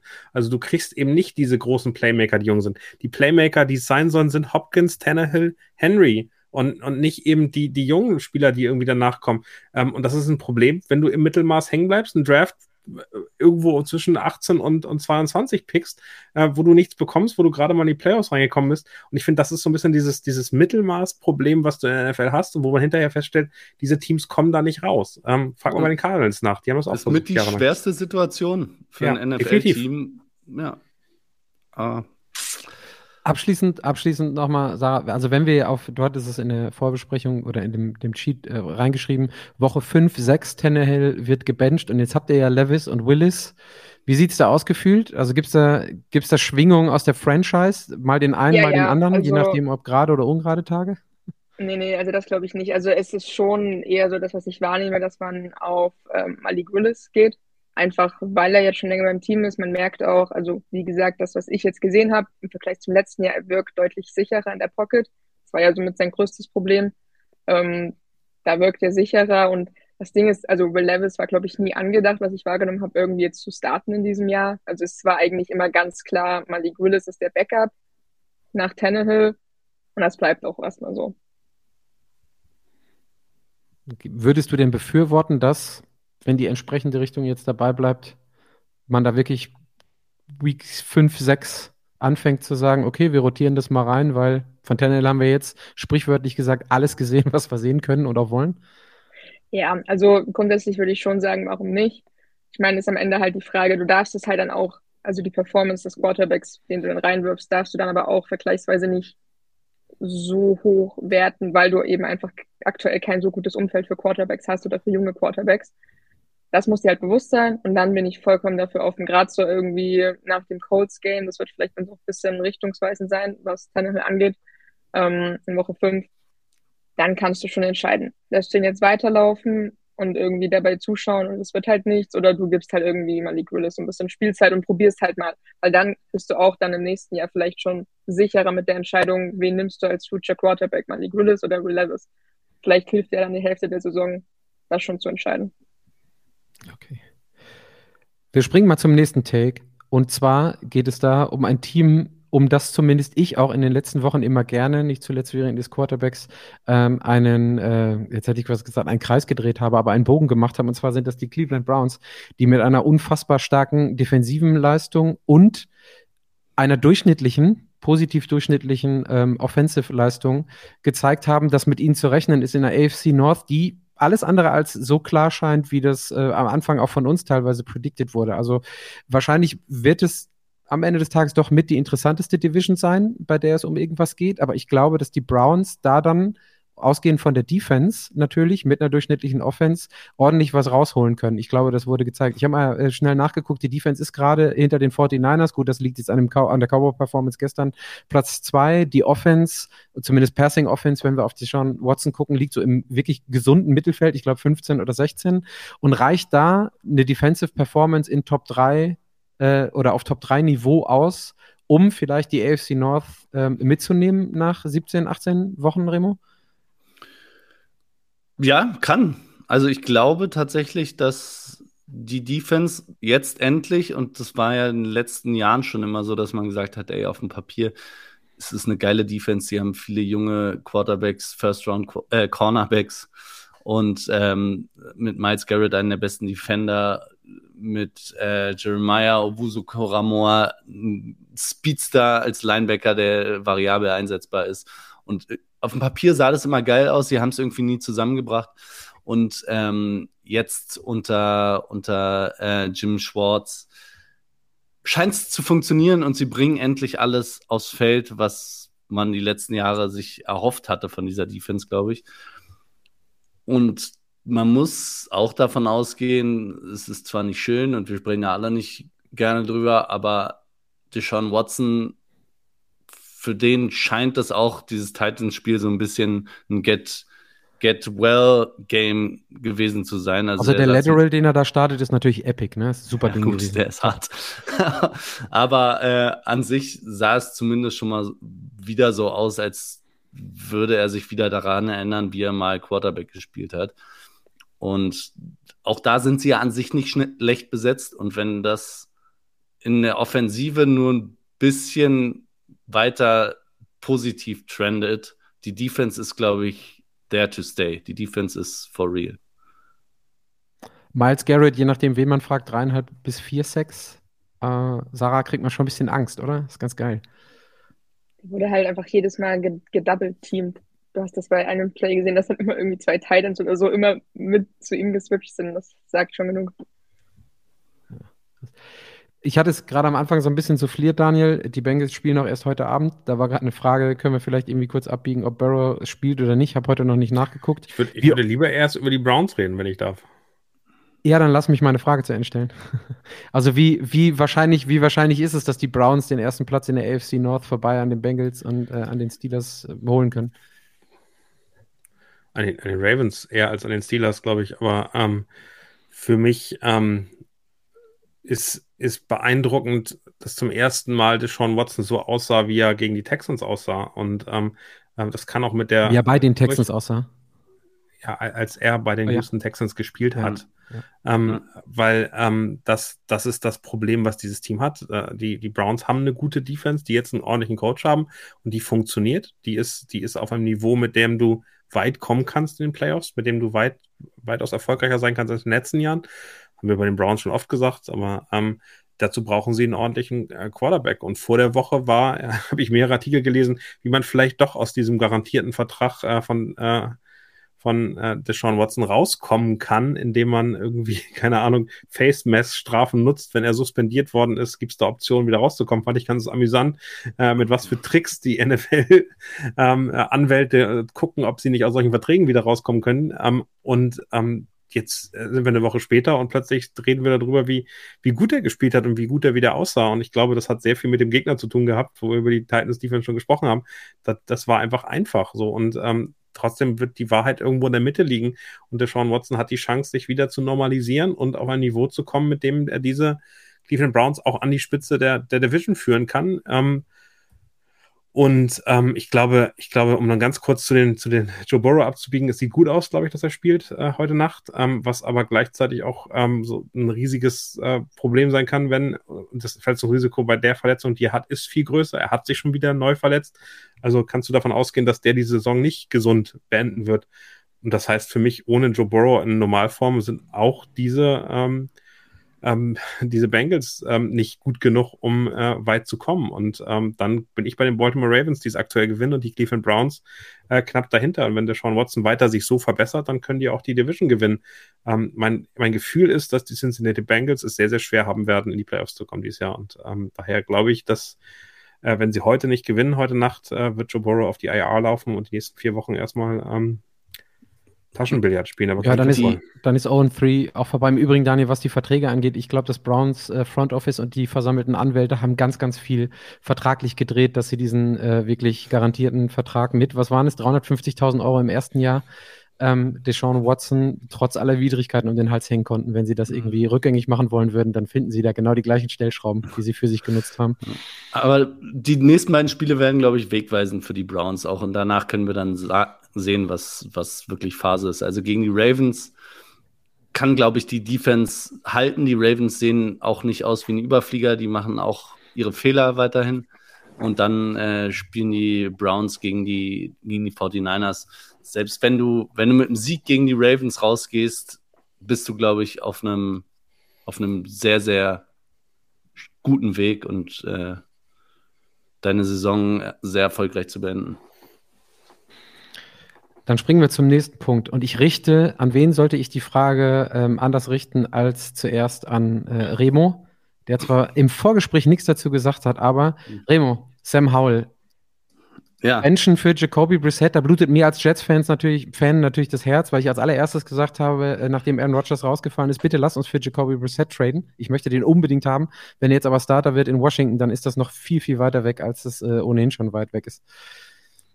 Ja, ähm, ich muss sagen, ich war die ersten beiden Wochen, war ich ja von Sam Howell teilweise auch beeindruckt, obwohl er Fehler gemacht hat. Gestern war Katastrophe, müssen wir nicht drüber reden. Aber du hast halt einen jungen Quarterback, dem du irgendwie eine Chance geben willst, dem musst du zugestehen, gegen vermeintlichen Super Bowl-Contender ein beschissenes Spiel zu haben. Ähm, Jacoby Brissett, wenn du den jetzt reinbringst, weißt du auch, was du kriegst bei den Commanders, dann bist du auch kein Playoff-Team. Also, weiß ich nicht. Ich, ich würde würd ihm, würd Sam Howell Zeit geben. Bei deinen, und wenn es dann in drei Wochen heißt, das war nicht nur ein Spiel, sondern er hat jetzt in den letzten vier Wochen 15 Interceptions geworfen, dann kann man sagen, ja gut, war doof gewesen, aber ähm, du hast keine, du hast ja keine Garantie, dass du mit Brissett die Spiele gewinnst dann auch. Weil Game Winner ist er auch nicht unbedingt. Ah, wie war das? Top 10 Quarterback bei den elf Spielen, die er ablassen durfte, bis Deshaun Watson wieder da war. Ähm, ist jetzt auch irgendwie äh, Regression to the mean, wahrscheinlich dann in Washington.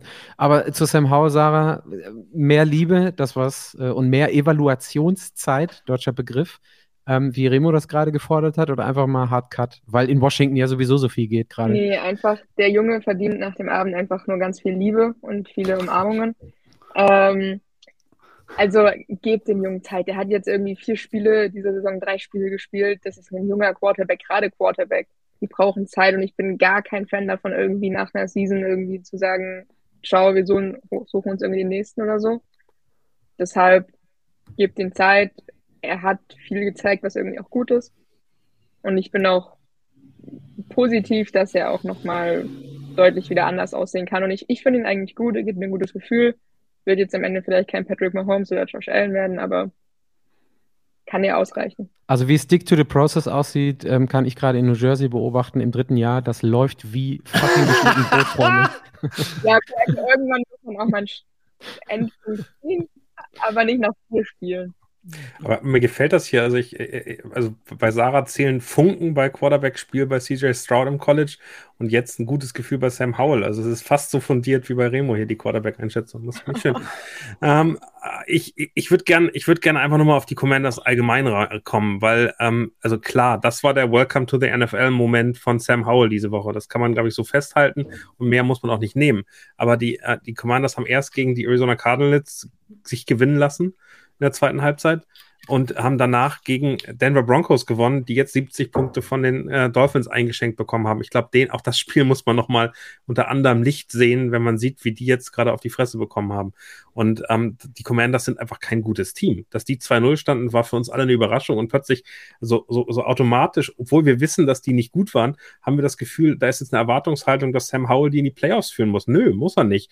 Der ist ganz jung, der hat eine mittelmäßige äh, Offensive da und ähm, ein, ähm, insgesamt eine Situation, die nicht so gut ist, wie, wie wir das insgesamt äh, sehen. Und ja, da wird es solche Spiele geben und das ist auch völlig in Ordnung. Und es waren eben die Buffalo Bills, die auch bisher nicht auf dem Niveau gespielt haben, auf dem sie am, am äh, Sonntag gespielt haben. Aber ich glaube, das ist alles völlig in Ordnung und so ein Spiel muss man mitnehmen. Wenn man äh, Patrick Mahomes in den ersten beiden Spielen gesehen hat, war da nur ein Top 15 Quarterback. Ähm, der war nicht Top 3 oder Top 5 und der hat es auch nicht hingekriegt. Und das ist dann vielleicht nicht ganz so krass, wie Sam Howell am Wochenende war. Aber Quarterbacks haben so einen Tag. Teilweise liegt es eben auch am Pressure und diese anderen Sachen. Ähm, und er ist eben nicht seit 15 Jahren in der Liga wie ein, wie ein Tannehill, wo ich was anderes erwarte. Das ist völlig okay. Außerdem gibt's ja, gibt ja, auch noch, gibt ja auch noch Coaches, die vernünftig arbeiten in Washington und sich so, so richtig schön an der Seite, denen die die Klinke in die Hand geben können in den nächsten Jahren zur Entwicklung. Aber Lukas D. sagt in die Community, die möchte ich mal reinholen. Sam ja. Howell musste gestern um sein Leben rennen. Das ist bei einer Statur nicht so einfach. Den kannst du auch nach zehn Spielen noch benchen. Die stehen 2-1. Wer hätte das vor der Saison gedacht? 100 Punkte, ja. würde ich sagen. Ja. Genau gute, gute Zusammenfassung. Und wir reden uns hier zehn Minuten den Mund fusselig. Auch toll. Ähm, so, weiter, weiterer Punkt wir gucken auf ein Spiel, was äh, auf ein Spiel, wir gucken auf ein Team, was auch 2 und 1 steht, was man vielleicht so hätte nicht erwarten können. Und zwar sind es die Indianapolis Colts. Und wenn man darauf guckt, wer da nicht spielt, beziehungsweise bisher nur fünf Quarter, hatte ich vorhin souffliert gesagt oder gesagt, äh, spielt, ist es äh, Anthony Richardson eigentlich eher weniger und ähm, Jonathan Taylor auch weniger. Dafür haben wir einen Zach Moss, der ein richtig guten, äh, gutes Workload abliefert äh, und ähm, äh, aufs Tableau bringt. Und wir haben einen Gardner Minshew, der zwar nicht komplett in Minshew Mania bei den Colts äh, abdriftet, aber zumindest solide ist. Und die Frage ist da, warum Taylor und Richardson, wenn du jetzt gerade mit Minshew und Moss in eine sehr passable Richtung läufst, Daniel? Das weiß ich auch nicht. Ich finde Zach Moss, der, der so lange bei den Bills irgendwie sich, sich, sich gequält hat und irgendwie nicht so richtig rangekommen ist, was glaube ich aber auch an den Bills Offense liegt, ähm, und hast dann einen, einen Zach Moss, der 4,4 Yards per Carry macht und äh, für 210 Yards äh, gerusht ist. Und das ist wirklich RB1 Production.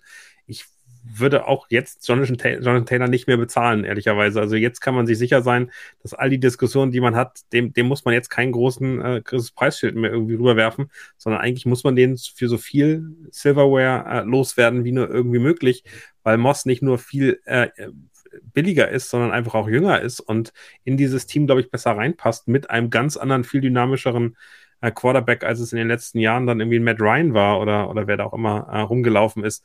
Also ich glaube, dass du jetzt einfach sehr viel äh, Value noch kriegen kannst für, für Jonathan Taylor, wenn er denn fit ist, wenn er denn gesund ist und ähm, dass du dann wirklich äh, eine Nummer 1 Running Back geben kannst, der einfach noch so jung ist, dass die nächsten Jahre erstmal eine Lösung hast. Und so sieht Zach Moss aktuell aus. Und da, glaube ich, kann man auch nach drei Spielen schon sagen, dass das ist alles okay. Jeden, den der im Fantasy-Team gelandet ist, dem beglückwünsche ich. Der wird Spaß haben dieses Jahr.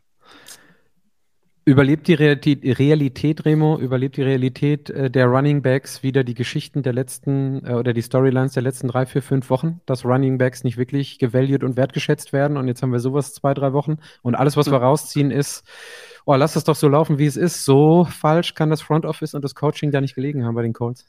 Es kommt ja leider nicht von irgendwo her, dass die, Wel die Position so devalued ist. Es lassen sich halt immer wieder Leute für wenig Geld finden, Ersatz, die eine ähnliche Production haben. Und das ist, ist hier wieder der Fall. Einzige, wo ich glaube, wo es nicht so einfach funktionieren wird, ist bei den Browns. Bleibe ich dabei, Nick Chubb aber ähm, ja, am Schluss auch Gardner Minshew, der hat ja kein äh, gutes Spiel gemacht. Der, also wirklich mehr als solide war das nicht. Der hat 44 Mal geworfen für knapp über 200 Yards. Also Bäume ausgerissen hat der Mann nicht. Aber Lukas D. sagt so geil im Chat, Entschuldigung, ähm, was schreibt er? Ähm, Gardner Zelmer spielt halt seinen Stiefel runter. Das ist eine wunderschön doppeldeutige Aussage. Das ist ganz, ganz trauma, ist fast schon lyrisch. Das ist großartig. Ja, ähm, großer Minshew-Fan, aber die Colts müssen natürlich, also weil du es anfangs gesagt hast, jetzt Moss, Taylor, ich glaube, am Schluss ist der Unterschied wirklich nicht, nicht so groß. Und ähm, ja, bei, beim Quarterback, sobald Richardson wieder spielen darf, spielt er. Das, das müssen die Colts, also das ist gar keine, gar keine Frage. Aber ich, aber ich würde es ganz cool finden, wenn man Gardner Minshew trotzdem in bestimmten Downs mal einsetzt. Also ich finde die Kombination eigentlich äh, super interessant. So ein Rookie-Quarterback, der eben sehr viel Upside hat und Gardner Minshew, der einfach nochmal anders agiert. Das finde ich eigentlich durchaus interessant. Äh, Gab es ja schon mal bei den, bei den Raiders. Ähm, dann, äh, und, und ich glaube, Marcus Mariota war es bei den Raiders, äh, der nochmal eingesetzt worden ist. Und wir haben die, die Saints-Situation mit Taysom Hill ja sowieso. Da, also ich glaube, da kannst du auch relativ viel mitspielen. Also das Aber da ist es immer andersrum. Da wird dann immer situativ der Runner eingesetzt oder der Quarterback, der potenziell laufen kann. Muss man gucken, wie es andersrum funktioniert. Was man, glaube ich, bei dem Spiel noch mal ganz kurz sagen muss, zumindest einmal anmerken muss, ist äh, Matt Gay, Vier Field Goals über 50 Yards. Halleluja. Das fünfte wäre Rekord gewesen, ne? Ja. Ja, ist Ravens so Pech schon, gehabt, Glück für die Colts. So also die, Remo trinkt zwei Maß auf der Wiesen, muss zwei Bälle fangen und pullt ein Hemi. Ähm, dann schieß mal bitte das Ei viermal hintereinander über 50 Yards durch die Gegend. Da weiß ich nicht, wo dein Bein da hängt, Remo. Also ist schon richtig. Kann man schon mal ein paar Props ja. rüberschicken. Ja, man muss fairerweise sagen, zwei Maß waren es nicht.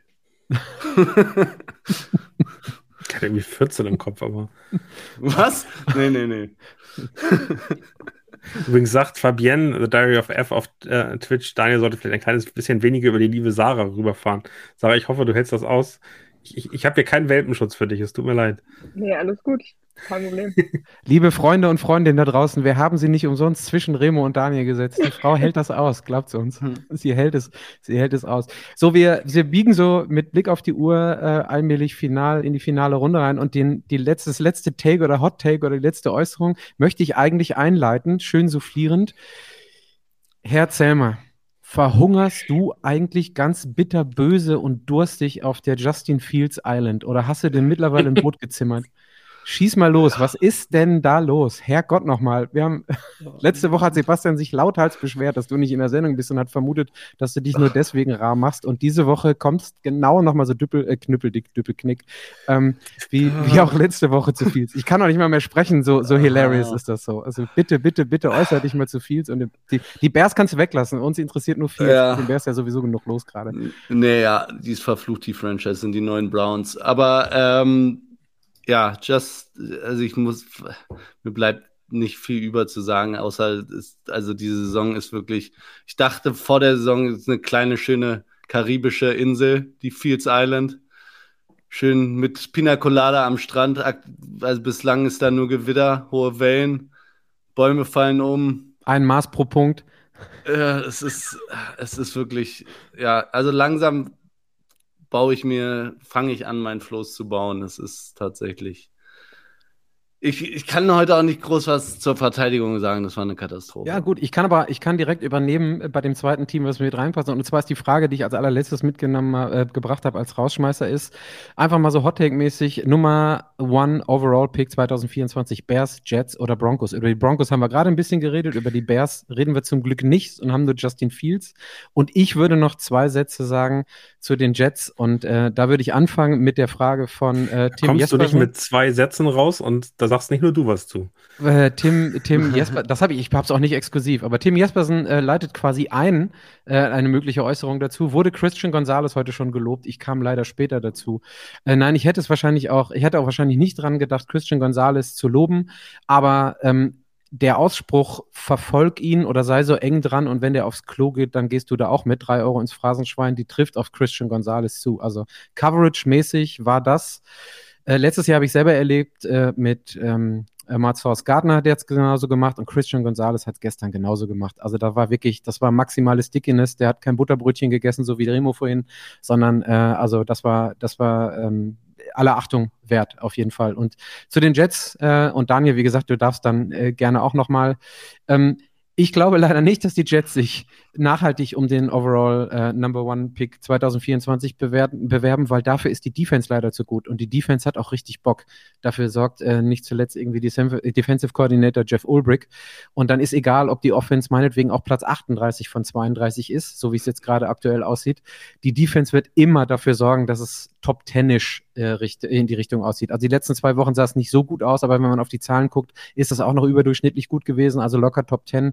Das reicht nicht für ein Ah, noch nicht mal, noch nicht mal für einen Top-3-Pick, so wie es gerade aussieht. Und da die Jets alles andere als Tafelsilber Silber verkaufen werden, sondern eher Clean Sweep im, im Front Office und beim Coaching machen. Ich glaube leider nicht, dass es für einen Top-3-Pick bei den, bei den Jets reicht. So, Daniel. Leider bitte. ist auch schon eine geile Aussage. Ja, Also ich jetzt bin Jets-Fan. Also erstmal Christian Gonzalez ist für mich der Source Gardner äh, des, der diesjährigen äh, Saison, wenn man so sieht. Ähm, ich finde die Leistung gegen Garrett Wilson ist okay, aber das ist am Ende noch nicht das Kaliber Tyreek Hill. Ich glaube, der hatte 32 Yards in, in Woche zwei äh, wegen äh, Christian Gonzalez. Und äh, wenn Bill Belichick jemanden mit äh, Stephon Gilmore vergleicht, dann weiß man, das ist äh, oberstes Regal. Und ähm, ich glaube, da, da, das ist sensationell an Pick 17 so ein Talent dann noch äh, rauszuziehen, ist, glaube ich, äh, wirklich aller Ehren wert. Ähm, ich glaube, die Jets brauchen keinen Nummer 1 Pick aktuell. Langfristig, um dann noch einen Quarterback aufzubauen, wäre das ganz nett. Aber ähm, ich meine, am Ende kommt Aaron Rodgers wieder und wird versuchen, das, was er dieses Jahr angefangen hat, nochmal zu machen. Ähm, und äh, keine Ahnung, wie gesund er dann ist und wie weit das funktioniert. Aber ich glaube, man kann auch an anderer Position, die werden wahrscheinlich irgendwo in, in der Mitte äh, um 10, zwischen 10 und 15 picken. Da kann man auch Talent kriegen, was einem relativ schnell schon helfen kann. Also das finde ich gar nicht so schlimm. Ähm, die Mission, die sie da haben, die probieren sie und wenn sie die nicht schaffen, werden sie wahrscheinlich längerfristig äh, auch keine Option sein, ganz vorne zu sein.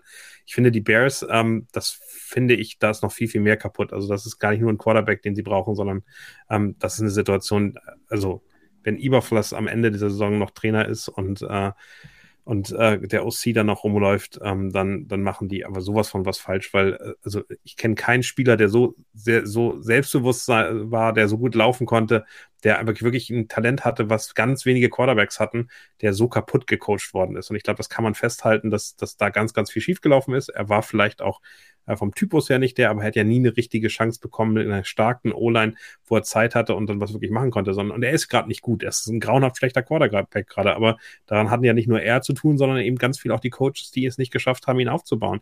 Und die muss man alle wirklich aus Chicago jagen. Die dürfen kein, nicht mehr in die Stadt reinkommen und die dürfen nichts mehr mit den Bears zu tun haben. Und ähm, das, das geht genauso für Matt Nagy, ähm, der zumindest als Chiefs aus wieder wiederkommt. Auch der hat als Head Coach ganz, ganz viel falsch gemacht bei, bei Justin Fields aus meiner Sicht. Und ähm, das, das ist eben für mich dann nochmal eine Situation, die ich anders sehe. Die müssen eigentlich wirklich bei Null nochmal noch mal anfangen, obwohl sie es gerade erst gemacht haben.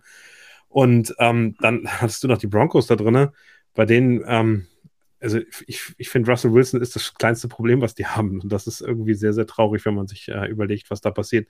Aus einer, also wirklich äh, über Jahrzehnte her dominanten Defensive, die irgendwie, also ich weiß nicht, wie wir darüber geredet haben, dass die Luft so, äh, so schwierig ist, wenn du da in, in Denver spielst und äh, dass du am Ende äh, irgendwie als dich extra vorbereiten musst mit Höhentraining, um da zu bestehen und was auch immer vor 15, 10, 15 Jahren, als die, als sie wirklich eine krasse Von Miller angeführte Defense haben. Und was siehst du da jetzt ein Team, das 70 Punkte kriegt, das davor gegen die Commanders 35 kriegt?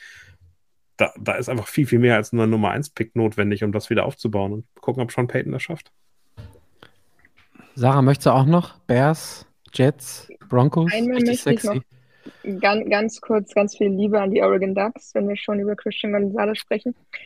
Ähm, Hat es Spaß gemacht, der Sieg am, am Wochenende? Ja, war schon schön, aber dann irgendwann schon wieder fast ein bisschen langweilig, muss ich zugeben. ähm, aber ähm, nee, genau. Ähm, ich will gar nicht so viel dazu sagen, aber Patrick, wie wär's denn mit Justin Fields nach New York? Sagen wir mal so, die, die Jets haben es ja noch nicht mal geschafft, im Gegensatz zu anderen Teams mit einem Jacoby Reset oder Gardner Minshew einen Backup-Quarterback zu verpflichten. Da ist ja Tim Boyle, der noch nicht mal im Active Roster ist. Also Sie wollten Chad Henney wiederholen aus dem Retirement, Rand, super. Rand, Randall Cobb ist jetzt gerade der zweite QB, wenn wirklich Zach Wilson was passiert. Also so viel Trust haben sie in Tim Boyle, der vorher auch irgendwie bei den Packers war. Ich nehme quasi fast jeden. Leider ist Mike McCarthy schon in der O-Line bei den Dallas Cowboys irgendwie verpflichtet, sonst hätte ich den Ketterman, also der kann zumindest ein Playbook lesen, ob er sich merken kann und sich bewegen kann, ist die andere Sache. Aber ähm, also aus den, aus den dreien ähm, würde ich sagen, bewerben sich wirklich am nachhaltigsten, auch wenn es wahrscheinlich am wenigsten bringt, die Bears auf den äh, Number One Overall Pick gerade. Ähm, weil das einfach so, so, so kaputt ist, das, was Daniel gerade sagt, ich folge den eher. Und äh, der, Faktor, der Faktor Sean Payton, ich glaube, den sollte man auch nicht unbedingt unterschätzen äh, bei den, bei den ähm, In welche Richtung? Bitte? In welche Richtung? Ich glaube einfach, dass wir haben, wir haben es öfter mal gedacht, ich bin dann bei so jemandem immer noch Anhänger der Theorie, äh, dass ja, wenn er dann nochmal drei Euro wieder ins Phrasenschwein ein bisschen durchkehrt hat, in den nächsten zwei, drei Jahren da auch nochmal einen Einfluss hinterlassen kann, der positiv ist, weil er halt einfach so viel Erfahrung und auch gute Erfahrung aus, aus, äh, aus NFL-Coaching-Jahren mitbringt. Das ähm, ist ein Unterschied. Auch wenn alles, was er vor der Saison auch gegen den Offensive Coordinator von den äh, Jets gehatet hat, ihn jetzt gerade wieder komplett einholt. Ähm, also wenn du 70, 70 Sachen kassierst, ist das schon eine Ansage. So, bevor wir jetzt hier rausgehen, haben wir wie immer den König der Woche. Ähm, und wir haben nur so, wir haben nur so halb abgestimmt. Ich glaube, weil zwei von zwei von vieren, die hier sind, ähm, äh, sich beteiligt haben. Remo, möchtest du mal so fliehen, wen du vorgeschlagen hast und wer es dann wieder erwarten auch geworden ist als äh, König der Woche? Ähm, ja, hätten wir vielleicht vor, vorneweg äh, gleich ab, abmoderieren können, das Ding.